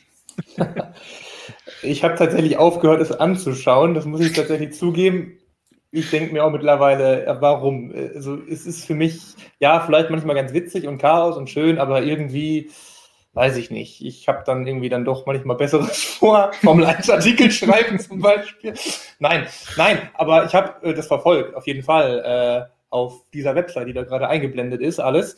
Und ich fand halt, was Robert meinte mit seinen beiden Kommentaren, ähm, ist natürlich nach außen äh, echt blöd, dass man halt erst dieses Thema hat oder generell am Wochenende dieses Thema hat, äh, permanente Rennstrecke und alle warten halt förmlich nur drauf, dass jetzt irgendwie Probleme auftreten und dann passiert sowas, was, ich will jetzt nichts Falsches sagen, aber was glaube ich genauso gut auf jeder anderen Strecke hätte passieren können, weil das ja wahrscheinlich irgendwie durch diese Safety-Car-Phasen ja. beeinflusst war. So, und es fiel halt einfach unglücklich zusammen dann mit dieser permanenten Rennstrecke und damit sieht es halt doppelt und dreifach bescheiden aus. Dann kommt noch der Punkt dazu, dass natürlich alle sagen, ja, die, also alle, weiß ich nicht, allgemeinen Medien, keine Fachportale, die jetzt dann sagen, ja, Energie ist ausgegangen. Dann wird es halt stark verkürzt Und damit steht natürlich dann insgesamt die Formel E richtig dumm da, also aus ganz vielen Gründen. Und das ist halt einfach, äh, ja, man kann auch nicht einfach nur sagen, ist dumm gelaufen, das ist es auch nicht, weil da stimmt dann, würde ich mal sagen, definitiv was nicht. Da diese ganze Regelung ist, glaube ich, nicht unbedingt so ideal. Die wird ihre Gründe haben, ich bin da nicht drin, aber wahrscheinlich ist das Optimierungspotenzial äh, vorhanden. Und ja, äh, dieses Thema mit permanenten Rennstrecken, ja, ich müsste mir jetzt mal ein paar Runden da jetzt mal anschauen, aber ich, ich kann es mir ungefähr vorstellen, wie es aussehen wird. Und da sieht es sicherlich nicht schnell aus. Äh, das ist noch niemals das Problem. An sich, oh. es, es, war eigentlich, das Rennen am Sonntag war jetzt nicht so spannend wie am Samstag, ja, weil das da das Chaos, der Wahnsinn ja, und genau. was auch immer war. Deswegen, genau. das kann man auch nicht mit einem normalen Formel-1-Rennen, ja. Imola oder letztes Jahr Mugello und sowas, kann man ja auch nicht mit einem Barcelona vergleichen, wo nichts passiert. Genau. Aber die, die, die Formel E braucht halt meiner Meinung nach einfach diese engen Mickey Mouse-artigen, sage ich jetzt mal, Stadtkurse halt, so klein, eng, ja. damit sie A schneller aussieht und damit B jetzt auch halt einfach mal zu eng wird und wirklich Chaos ausbricht, weil sie halt irgendwie davon lebt, so ein bisschen, dass halt es drunter und drüber geht. das passiert halt nicht, wenn man da auf, für die Formel E ist ja Valencia schon ein Parkplatz. Ich will, stellt stell man sich mal Formel E in Le Castellet vor. Oh mein Gott. Ich, ich, will mir gar nichts in Le Castellet vorstellen. Das, das geht gar nicht. Aber, Aber was du halt da ja. angesprochen hast mit, mit, Formel E, es gehört halt auch einfach zum Konzept dazu. Robert, da haben wir auch oft ja. genug drüber gesprochen, dass die Stadtrennen einfach wichtig für die Formel E sind zu den Menschen zu kommen, in der Stadt zu fahren, was halt aktuell nun mal in den meisten Fällen nicht geht. Dass es in Rom funktioniert hat, war eh schon ein Wunder, was wir beide eigentlich bis zuletzt nicht dran geglaubt haben. Und das ist eigentlich die Geschichte, wo die Formel E aufpassen muss, dass sie weiterhin bestehen kann, weil ihr Konzept auch für die Hersteller, die mitmachen, dreht sich darum, dass sie das in der Stadt, im Stadtkern machen können. Sie kommen zu, zu den Leuten. Sie müssen nicht die Leute auf die Strecke außerhalb von Valencia holen, denn Valencia, auch wenn sie bei den Übertragungen immer schön aus der Innenstadt Aufnahmen gezeigt haben, wie als wenn es ein Stadtrennen wäre. Ja, aber das ist eine halbe 40 Minuten weg, halbe Stunde 40 Minuten weg. Das ist was ganz anderes. Das ist kein Stadtrennen. Aber ich was möchte sie eigentlich nicht weiter auf permanenten Rennstrecken sehen. Robert, dein Schlussfazit dazu und dann haben wir noch viele, viele Fragen von euch zu beantworten. Ja, klar. Ähm, also ich möchte sie auch nicht aus permanenten Rennstrecken sehen. Das hat einen ganz einfachen Grund. Diese Autos sind nicht dafür gebaut worden. Diese Autos funktionieren durch Energiemanagement. Das ist doch rein elektrisch. Man rekuperiert. Das ist ja jetzt nichts Verrücktes. Das sieht man täglich auf der Straße, wenn auch noch im Vergleichsweise relativ wenig. Aber ein, ein, ein Rennauto ist dafür, dieses Rennauto ist dafür gebaut, Energie zurückzugewinnen. Und das funktioniert genau wie in der Formel 1 mit Lift and Coast. Sprich, vom Gas runtergehen, an die Kurve ranrollen und dadurch eben Energie zurückgewinnen. Ähm, denn so funktioniert nun mal batterieelektrischer Motorsport, den wir im Moment nur haben. Und äh, natürlich kann es nicht funktionieren. Äh, Valencia war der Kurs mit der allerhöchsten Durchschnittsgeschwindigkeit, die man jemals in der Formel E gesehen hat. Das heißt, diese Autos haben gar nicht die Möglichkeit gehabt, so viel zu rekuperieren während des Rennens, was dann natürlich nur alles abgezogen wurde. Das ist einfach das ganz grundsätzliche Problem. Du hast so viele flüssige Kurven, lange gerade. Man hat schon versucht, das mit einer Schikane ein bisschen zu entschärfen. Äh, Anfang, Start, Ziel. Aber trotzdem, auf einer Gerade kannst du nicht, du kannst vom Gas gehen, aber du kannst ja nicht so bremsen. Also es ist immer noch Motorsport. Und wo ich ein bisschen widersprechen muss, dass das äh, nicht ernst zu nehmen ist, auch noch eine kleine äh, Zahl nur dazu als Erklärung. Am Sonntag hätte dieses Rennen ebenfalls in einem kompletten Chaos enden können. Nämlich, dass es wieder zwei Runden, also zwei Zusatzrunden, statt nur, wie die meisten erwartet hatten, eine Zusatzrunde am Ende gibt. Ihr wisst, Formel E 45 Minuten plus eine Runde. Wenn der BMW-Fahrer Jake Dennis, der das Rennen am Ende gewonnen hat, wenn der ganz genau 0,5 Sekunden früher über die Ziellinie gefahren wäre, hätte es noch eine weitere Runde gegeben. Also da muss man auch mal sagen, Hut ab an das Engineering und Ingenieurs- und Technikerteam von BMW, denen es gelungen ist, den Dennis da genau 0,5 Sekunden vor Ablauf äh, de, der Zeit eben nochmal oder nach Ablauf der Zeit rüber zu schicken, damit sie eben nicht zwei Runden fahren müssen, was ja im Prinzip alle den Kopf gekostet hat am Samstag, als der Costa einfach nur zu schnell gefahren ist. Wenn der einfach ein bisschen Gas rausgenommen hätte, wäre nichts passiert. Alle wären wunderbar ins Ziel gekommen. Wir hätten einen schönen Sprint gehabt bis in den Zieleinlauf. Die letzte Runde wäre der Knaller.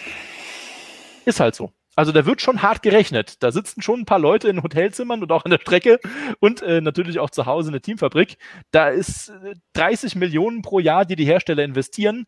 Das geht nicht irgendwohin nur ins Marketing. Da wird auch schon äh, gutes, gutes Personal eingekauft.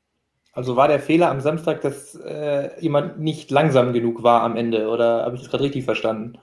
Genau, wenn du halt vor Ablauf der Zeit, also wenn du vor Ablauf der Zeit über die Ziellinie fährst, dann wirst du noch eine zweite Runde dranhängen ja, müssen. Logisch, okay. 45 Minuten plus eine Runde, genau. Und jetzt kann man natürlich gucken, wer hat den Fehler gemacht. Wurde der Da Costa? Das war ja auch total dämlich. Alle Ingenieure, mit denen ich gesprochen habe, die haben gesagt, da muss bei Techita irgendwas, sein Team, was komplett schief gelaufen sein, weil Sie hätten ihn einfach nur sagen müssen, nimm ein bisschen Gas raus, geh über die Ziellinie, dann gewinnst du das Rennen. Es war jedem komplett klar, dass dieser Mann dieses mhm. Rennen nicht gewinnen kann es war immer klar, dass De Vries gewinnt. Also ähm, da ist irgendwo ein Fehler passiert. Wahrscheinlich hat auch die Rennleitung nicht damit gerechnet, dass der, dass der so langsam fährt. Er später hat gesagt, wenn ich noch langsamer gefahren wäre, hätte man protestiert. Das ist gar nicht möglich, weil das im Reglement überhaupt nicht geregelt ist. Da kam so viel zusammen, ähm, worüber man noch diskutieren kann, aber unterm Strich bleibt stehen, ein großer Mist, den man sich da geleistet hat, da komplett unnötig. In zwei Wochen geht es nach Monaco zum ersten Mal auf die Formel 1-Strecke. Das wäre vielleicht auch, wer noch nie Formel E geschaut hat, vielleicht ist das, was mal eine Einstimmung auf das Formel 1-Rennen in Monaco Formel E anschauen und was auch immer dann da passieren wird. Ich glaube, so energielastig ist das Ganze nicht. Das heißt, das Energiemanagement wird dort nicht so wichtig sein. Mal schauen, wie das Ganze aussieht. Jetzt ist Robert, glaube ich, der Strom ausgegangen. Wahrscheinlich. Ja. aber dann können wir derweil, während Robert das Energiemanagement nachgebaut hat und jetzt wieder Energie hat, anschauen, was Jan zu sagen hat. Ich habe das Gefühl, dass die Form FIA die Formel E kaputt bestrafen möchte. Viel zu viele unverständliche Strafen.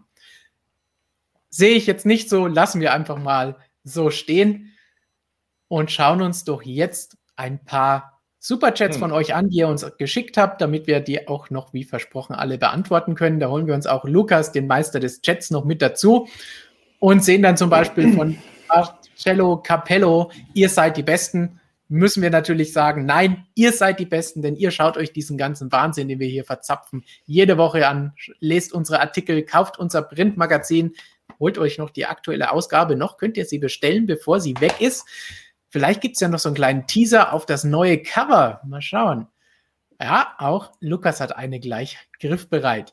Nachdem wir eben so viel über Elektro gesprochen haben, Robert, vielleicht noch was für dich.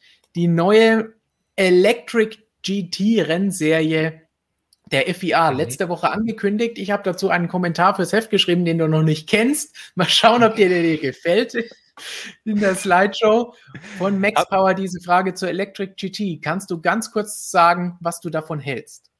Ja, ist eine Rennserie, die jetzt die äh, FIA selbst ausschreibt. Und ich glaube, wir alle wissen, wenn die FIA hinter etwas steht, dann ist da auch ein bisschen Gewicht dahinter. Dann ist es nicht irgendjemand, der einfach nur Geld machen möchte mit was Neuem, sondern man bemüht sich eben darum, sowas ins Leben zu rufen. Interessant ist, diese Rennserie richtet sich komplett an Hersteller, also nicht unbedingt an Private. Es soll im Prinzip das elektrische GT3-Pendant werden. Ähm, die FIA lockt damit, und das ist ein Kritikpunkt gegenüber der Formel E aktuell, mit äh, mehr technischen Freiheiten. Sprich, die Teams dürfen nicht die Batterie selber entwickeln, klar, das wäre etwas teuer, aber sie dürfen Batterie-Layouts zum Beispiel nach eigenen Wünschen anpassen.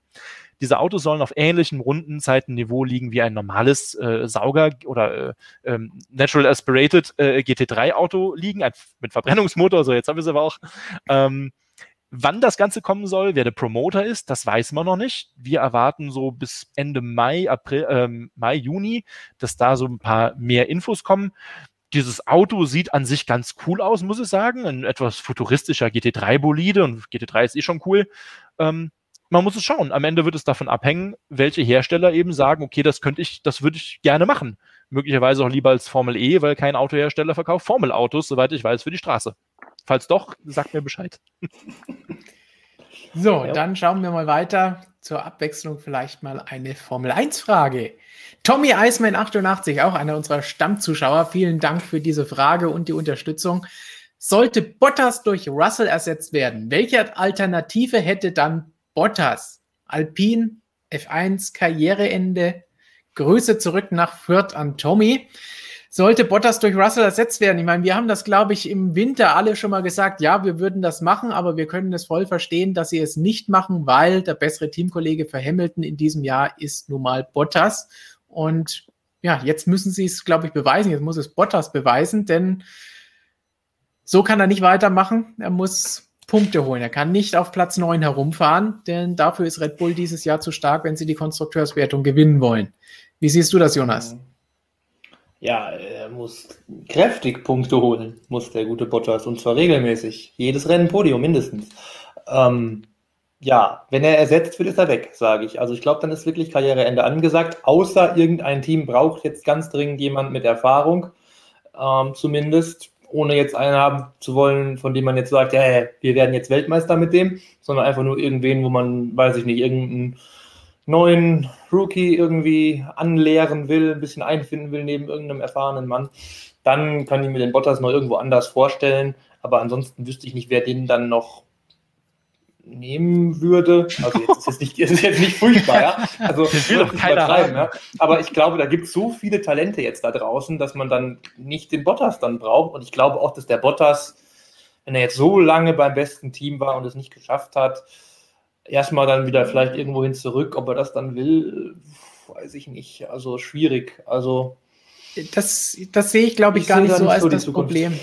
Das Problem bei Bottas ist, glaube ich, eher, dass dieses Jahr so viele Fahrerwechsel stattgefunden haben, dass es nächstes Jahr eigentlich gar keine großartigen Cockpits gibt, wo er hinkommen könnte, zumindest ja, in guten Teams. Das ist das Problem. Ansonsten würde ich sagen, ja, wir haben auch die letztes Jahr und davor oft genug gesagt, wenn irgendein Team einen guten Fahrer gebraucht hat, ob jetzt Ferrari das war, ob es jetzt selbst Red Bull die letzten zwei Jahre war, haben wir immer gesagt, sie brauchen einen Bottas.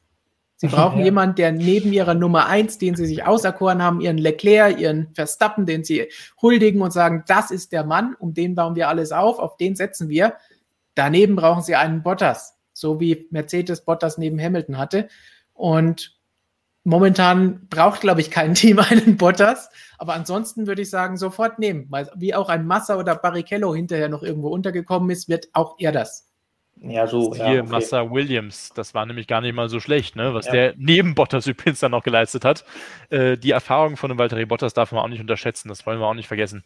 Und den Bottas, den sehe ich vielleicht noch auf dem Rallye-Sport, aber ähm, ich glaube, jeder Fahrer, der mal in der Formel 1 war, der möchte auch gerne da bleiben.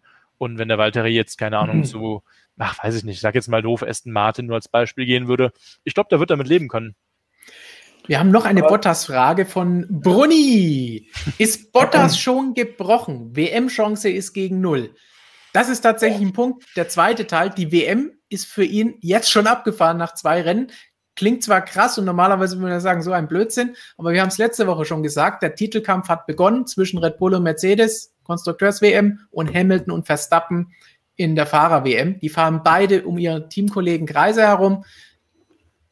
Beide müssen sich noch steigern, Perez und Bottas, aber ich sehe keinerlei Chance. Die letzten Jahre, wo Bottas noch gut gestartet das erste Rennen gewonnen hat und solche Geschichten, konnte man ja noch denken, okay, ja, er wird es nicht packen, aber man kann zumindest sagen, es wird vielleicht bis kurz vor Schluss noch eine Chance bestehen, sehe ich jetzt absolut nicht. Glaubt ihr, er ist gebrochen dadurch jetzt schon? Äh, einmal haben wir ihn so erlebt, nach Sochi, nach der Teamorder. So weit ist er jetzt, glaube ich, nicht.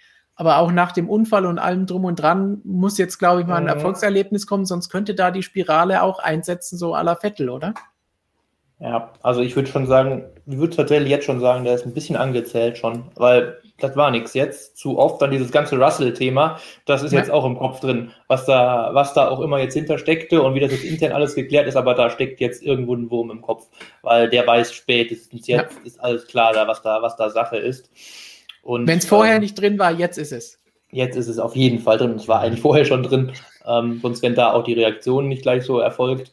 Ähm, deshalb, also, ja, der WM-Zug ist auch abgefahren. Und irgendwie wünsche ich mir echt für den Bottas, dass der jetzt irgendwie tatsächlich, der hat ja diese Rallye-Leidenschaft, Robert hat es gerade ganz kurz angesprochen. Ich wünsche mir für den einfach, der hört jetzt mit Formel 1 auf, dann Ende des Jahres, wechselt in den Rallye-Sport, ja, frühzeitig, wenn er noch, wenn er noch frisch genug ist, da sich ja wirklich reinzufuchsen und ist dann da tatsächlich richtig erfolgreich. Das finde ich cool. Hättest gern so ein Mini-Kimi. Ja, so, nee, nee. Sorry, ich musste mal kurz hier etwas leer machen. Tut mir leid. Robin kommt schon noch früh genug in die Formel 1. So, ähm, genau, ja. da sind wir so. Ach, der arme Bottas, ey. Ja, Kimi-Thema haben wir natürlich auch eine Frage so. zu Kimi, Jonas. Also, Willst du die? Vielleicht. Alonso gegen Kimi heißt das Ganze von Michael Bachner. Ist Alonso besser als Kimi? Uh. da lassen wir nur Jonas zu äh, antworten und das wird jetzt zwei Stunden dauern. Oder nur zwei Sekunden. Nein, zwei Sekunden, ja. Hallo? Ah, ich, die, die Frage ist ja, ich würde jetzt nicht allgemein sehen und wer hat mehr WM-Titel und wer war früher mal besser in his Prime, sondern ich möchte jetzt wissen, wer ist jetzt ja. besser. Alonso nach zwei Jahren Pause, Kimi nach 800 Jahren, der jetzt seit seiner Rallye-Auszeit durchgefahren ist. Wer ist aktuell der bessere Rennfahrer? Ja, Kimi. Was ist das für eine Frage? ich muss gestehen, ich, naja, ich war ja also, so Alonso so skeptisch letztes Jahr und so weiter und sage auch jetzt ist er noch nicht so weit, aber er hat es ins Q3 geschafft und solche Geschichten. Also ich würde trotzdem sagen, Alonso hat schon noch ein bisschen mehr drauf, aber Kimi setzt im Rennen, glaube ich, halt immer um. Er fährt dann ja, konstant ja. durch, was das Auto hergibt. ja, ja. Ich sag Alonso. Aber wer gegen Giovinazzi immer wieder mal im Rennen und auch im Quali verliert, also. Hallo? Giovinazzi sul Podio. Falls du dich an Singapur erinnerst, aber egal. wir blenden Jonas mal aus. und schauen, was wir noch an Fragen haben. Oh, da ist jetzt noch viel für Robert mit dabei. Oha. Machen wir mal eine DTM Formel 1 Mischung. Oh, Michael Bachner hat noch mal eine nachgeschossen. Die DTM ist ja wie der Phönix aus der Asche auferstanden. Wie ist es dazu jo. gekommen? Ja, das hat die DTM schon mehrfach gemacht, muss man ja sagen. Was ja. ist mit Robert los? Ja, sorry, ich muss hier gerade die Lichtverhältnisse ein bisschen umstellen. Ich sehe hier aus wie, äh, als ob ich gerade am Strand liegen würde in meiner Küche. Also, was, die DTM ist auch verstanden wie Phönix aus der Asche? Ja, richtig so, natürlich. Wer hätte denn vor einem vor einem Jahr noch gedacht, dass es diese Rennserie überhaupt dieses Jahr geben wird. Und jetzt haben wir hier einfach mal 20 Starter bzw. 18 Autos im Starterfeld. Äh, bunt, fünf bis sechs Marken, Rennkalender, gut, ist man nur bedingt äh, für verantwortlich. Und ja, klasse. Wir hatten ewig lang Diskussion gehabt, als es dann eben hieß, die DTM macht dann GT3 oder GT Plus, äh, was natürlich zu jeder Zeit illusorisch war. Und äh, an, inzwischen habe ich das Gefühl, die, gerade die Fans in Deutschland, darum geht es ja auch uns, wir akzeptieren inzwischen, dass man sagt, ja gut, es gibt halt eine, genau richtig, Norman, äh, es gibt eine, eine GT, also GT Masters und eben eine DTM, beides die gleichen Autos, aber doch irgendwo unterschiedliche Regeln. Im GT Masters teilst du dir das Auto, äh, hast dafür vielleicht nicht ganz so bekannte Fahrer im Schnitt, aber ein riesentolles Starterfeld mit 30 Autos, genau wie äh, Daniel, der halt über GT Master schaut. Und in der DTM hast du etwas weniger Autos, zwei Marken weniger Dafür aber Fahrer, die du eben aus den letzten Jahren der DTM oder auch sonst woher, siehe Maximilian Götz, Kelvin van der Linde, äh, hast du tolle Namen, die alleine eben für sich kämpfen. Ich sage, am Ende des Tages muss der Fan entscheiden. Also ich glaube, die DTM hat da schon noch einiges voraus. Es ist halt eine Geschichte, ähm, eine 35-jährige Geschichte, auf die diese Rennserie zurückblickt, und zwar eine sehr große, äh, gerade in Deutschland.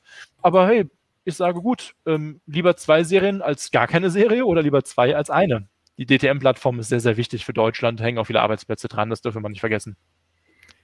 Definitiv gibt auch viel Liebe für Gerhard Berger und seine Arbeit hier gerade im Chat. Ja. Machen wir eine Mischung Formel 1 und DTM-Frage. Max Power, wem fährt die Formel 1 nicht das Format von der. Was? Wie? Es liegt nicht an mir, dass ich stotter. Warum fährt die Formel 1 nicht das Format von der DTM? Ich schätze wahrscheinlich zwei Rennen sind damit gemeint. Ah ja, wahrscheinlich, ja. Ja, weiß ich nicht, warum. Gut, wir diskutieren ja schon darüber, dass wir kein Qualifying-Rennen wollen, weil wir nur einen Grand Prix haben wollen, der das Große sein soll, über das alle reden. Das ist der Sieger dieses Wochenendes, der in die Statistiken ja. eingeht. Und wir wollen keine zwei Formel-1-Sieger an einem Wochenende haben, haben wir auch schon drüber diskutiert, als es um andere Rennserien ging, als es um Sprintrennen ging sogar, wo wir gesagt haben, ja, wir wollen nicht zwei Sieger von einem Rennwochenende haben. Das versteht hinterher niemand. Alle sind es gewohnt. Formel 1 hat einen Sieger. Ja, so würde ich das jetzt einfach mal ja. schnell zusammenfassen. Drei Fragen haben wir noch. Zwei krasse und eine als Ausblick auf das kommende Wochenende. Fangen wir mit den krassen an. Die sind eh Bitte. eh nur für Robert gedacht. Max Power, was haltet ihr von der Superformula? Höre ich gar nicht mehr so viel von, außer dass Tatjana Calderon da inzwischen äh, anscheinend unterwegs ist. Muss man sagen. Super Formula hatte vor ein paar Jahren einen riesen Hype gehabt. Denken wir an ja. den potenziellen Weltmeister Stoffel van Dorn oder auch den Nicht-Weltmeister Pierre Gasly, die damals da geparkt worden sind, äh, weil diese Rennautos der Formel 1 am nächsten kommen. Deswegen hat man sie da ja weiter ausgebildet oder äh, ähm, rennscharf gehalten inzwischen muss ich ganz ehrlich sagen, ist in Deutschland doch gar kein Thema mehr. Also ich habe ja. Ewigkeiten nicht mehr viel von der Super Formula gehört ja, es weiß ich nicht. Es ist weiter eine tolle Rennserie. Es sind Autos mit sehr viel Abtrieb, großer Reifenkrieg, ja. Äh, hört man viel, auch gutes Starterfeld, äh, äh mehr sehr lokal, gibt es weniger Europäer, ganz, ganz wenige. Ähm, aber kann ich mehr nicht zu sagen. Es ist aktuell kein Thema, denke ich. Es war mehr so in den 90ern die große Sache, wo man mhm. gesagt hat, man geht dann darüber und kommt dann zurück, à la Eddie Irvine und schafft es in die Formel 1. Oder auch in den letzten Jahren war mal so ein kleiner Aufwärtstrend mit dabei, wie du eben angesprochen hast. Gasly, Lukas Auer, glaube ich, ist auch ja. in Japan gefahren. War jetzt nicht so erfolgreich im Vergleich mit Gasly, aber trotzdem. Aber mittlerweile ist da wirklich kein großer, großer Toho Vaboro um die Rennserie, dass man sagt, oh, jeder muss dort fahren, wenn er schon nicht Formel 2 oder Formel 3 im Rahmen der Formel 1 fahren kann. Mittlerweile ist es so, du musst das Geld aufbringen, um dort zu fahren. Alles andere hast du eigentlich keine Chance reinzukommen. Ja, Jetzt kommt was, wo wir, wollen wir noch ganz kurz, äh, Entschuldigung, ja. erwähnen wir noch ganz kurz Nick Cassidy, ein Fahrer, der sowohl in der DTM als auch in der Formel E fährt. Hier in Deutschland, sage ich mal, ist der Name jetzt nicht so wahnsinnig bekannt, aber ja. der Typ ist in Japan ein Superstar. Der hat die Super GT und die Super Formula äh, die Meisterschaft gewonnen, ist Vizemeister geworden in einem Topfeld. Also ein, ein, ein Riesenstar in Japan, der Kerl. Nick Cassidy. Neuseeländer muss man am Zettel haben. Super. Vielleicht schafft er ja dann den Weg von Alex Albon über die Formel E in die Formel 1 Anders wird das wohl eher nicht klappen. Eher als der Albon.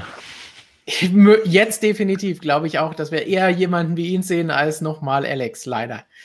So, jetzt sagt mir der Titel ja. von, dem, von der Frage, die Lukas hier hochgeladen hat, gar nichts. Böttgen Racing Team aus dem Jahr 2021 fragt an Robert ausschließlich. Verfolgst du das Team Iron Force, was dieses Jahr von Phoenix betreut wird? Danke für den Mega-Content Woche für Woche. Danke, dass ihr Woche für Woche immer dabei seid und zuschaut. Und vielleicht bekommt ihr jetzt auch eine brauchbare Antwort von Robert, wenn ihr Team Iron Force verfolgt. Boah, da bin ich ganz ehrlich, da geht es natürlich um die Nordschleife NLS und auf 24-Stunden-Rennen. Ich habe mich noch nicht wahnsinnig damit beschäftigt. Ja, ich weiß, das Team Iron Force ist zurück. Phoenix Racing, äh, äh, direkt aus der Eifel natürlich vom Nürburgring, ehemals äh, DTM gefahren, Jangelare und jetzt auch in der Asian Le Mans Series unterwegs unter anderem.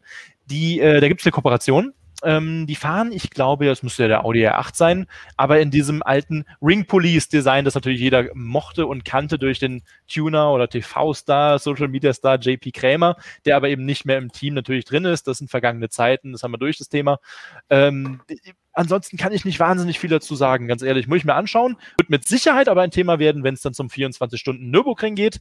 Ähm, da werden wir das Team mit Sicherheit auch im Fokus haben. Von daher bitte ich da noch ein bisschen Geduld, bis wir da noch coole Infos liefern können. So, und dann kommendes Wochenende gibt es Formel 1 wieder. Da müssen wir jetzt natürlich eine Vorhersage treffen. Tim aus der Schweiz, da kleine Prediction vor Portimao. Leclerc auf dem Podium und Kimi holt Punkte. Das ist seine Prediction. Was sagen wir erstens zu diesen zwei Sachen? Leclerc auf dem Podium, Kimi holt Punkte. Ich meine, Jonas' Antwort zumindest auf 50 Prozent davon kennen wir schon. Dann tippen wir doch einfach nochmal die Top 3 im Rennen. Einmal reihum alle vier hier. Also als allererstes Kimi Punkte und dann das Podium. Das beantwortet dann den Leclerc-Teil von alleine. Jonas, fangen wir bei dir an. Kimi Punkte, ja oder nein? Ja. Top 3 im Rennen. Hamilton, Verstappen, Leclerc. Hamilton, Verstappen, Leclerc. Also du stimmst diesem Leclerc-Punkt zu. Ja, ich will einfach, ja. Du willst einfach, okay. Ich will einfach den Leclerc jetzt dann, ja. Dann, Kimi Punkte, sage ich leider nein.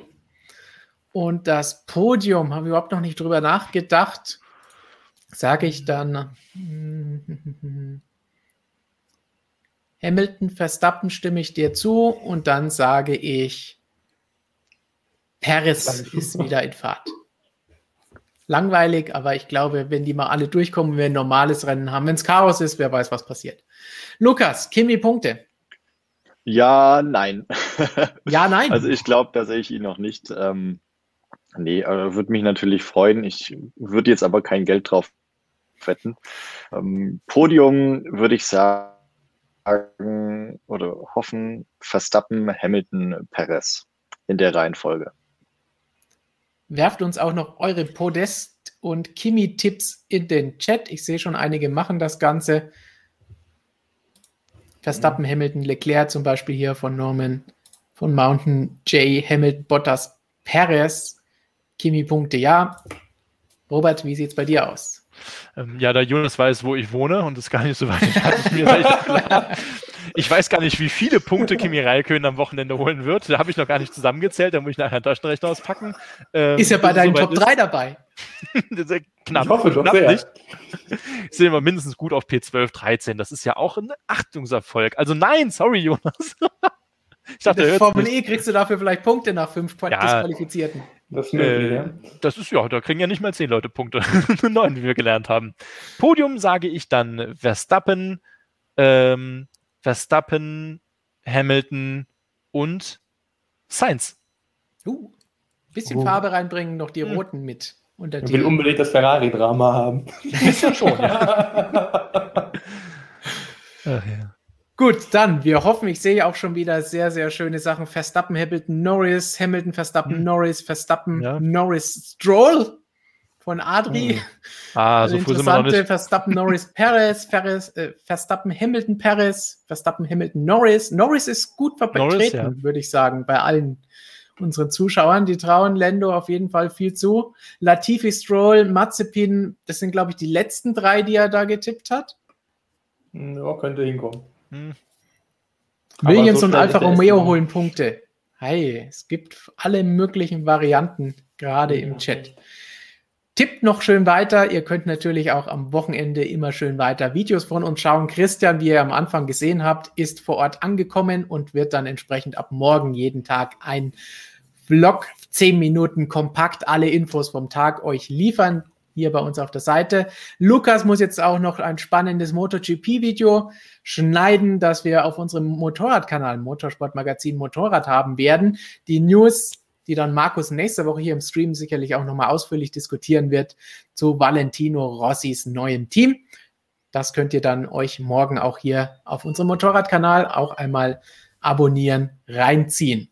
Ansonsten, wir sind gerade dabei, die neue Printausgabe zu machen.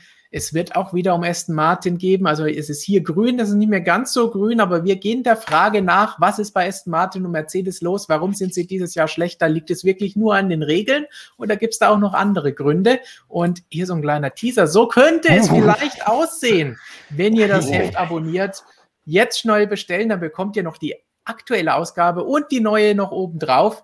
Besser geht's nicht, denn in der aktuellen Ausgabe gibt es zum Beispiel auch noch ein ausführliches Interview mit Norbert Haug. Das sind alles zeitlose Themen, Teamduelle, Sepp und Mick Schumacher. Was ist los in der Formel 1? Kann man nie genug von bekommen. Also beide Hefte jetzt noch sichern. Link ist in der Beschreibung und dann bekommt ihr das zu euch nach Hause geliefert. Und dann würde ich sagen, was gibt es noch auf der Webseite Spannendes die nächsten Tage? Jonas Robert, Robert, du hast schon gesagt, es gibt krasse Formel E-Regelgeschichten zur Energie. Mhm. Ja, wir sind dran. Ähm, vergesst doch am Wochenende nicht, äh, die neue WEC-Saison startet. Ja, es gab jetzt schon den Prolog, also den Test in Spa-Francorchamps. Da geht es am kommenden Wochenende auch los. Äh, die neue WEC, also äh, ähm, äh, Langstreckenweltmeisterschaft mit immerhin einem neuen Hersteller, nämlich Toyota, die ein neues Auto gebaut haben, was aussieht wie das alte. Ich will jetzt nicht sagen, ich will keine Werbung dafür machen, aber Auch Werbung, ja. Ah, Gut investiertes Geld. mir etwas schwer. Von daher sage ich mir, oh. wenn ihr dafür keine Zeit habt und Formel 1 nicht gucken wollt, dann schaut doch mal auf der Nordschleife vorbei, denn am Wochenende ist auch die NL VLS, ehemals VLN, die trägt dort ihr zweites Rennen aus. Also großer Blumenstrauß an Motorsport, würde ich sagen, bei uns auf der Website. Jonas, es gibt viel Formel 1 Sachen und die meisten davon wirst du schreiben, schätze ich mal. Das ist von auszugehen, ja. Also, ja, aber tatsächlich ums Schreiben geht es ja auch, weil Robert sagt, Formel 1 schauen ist wieder schwierig dieses Wochenende. Wir sind ja wieder vom Free TV abgeschnitten und deshalb müsst ihr leider meine Texte lesen. Also hilft ja nichts.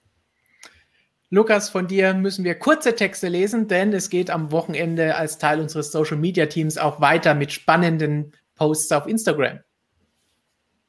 Genau. Auf Instagram halten wir euch alle auf dem Laufenden. Da wird auch das wichtigste Zusammentreffen, sei Formel 1, Formel E, MotoGP, was auch immer, ähm, alles dabei.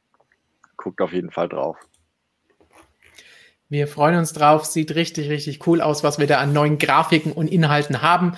Solltet ihr euch auf jeden Fall auch abonnieren und folgen auf Instagram. Nennt sich ganz einfach Motorsportmagazin. Kann man eigentlich nicht verfehlen. Schwierig. Und dann heißt das von unserer Seite mal wieder, das war MSM Folge, Live Folge 10 2021. Fun Fact: Pierre Gaslys Mhm. WM-Chancen hängen jetzt bis nächsten Mittwoch am seidenen Faden. Danach dürften sie höchstwahrscheinlich vorbei sein. Mal schauen, wie es ist. Bis dahin sagen wir, gleicher Ort, gleiche Zeit, gleicher Blödsinn. Nächste Woche MSM Live am Mittwoch 17.30 Uhr. Vorher viele Videos hier, Formel 1, MotoGP. Und bitte nicht vergessen, wie unser ehemaliger Kollege Falco gerne zu sagen pflegt, es sind verdammte Murmeltiere, Robert. Murmeltiere, keine Biber. Murmeltiere. Ich glaube, das ist das Gleiche. Nein. Das sind verkappte Murmeltiere. Murmeltiere. Bis nächste Woche.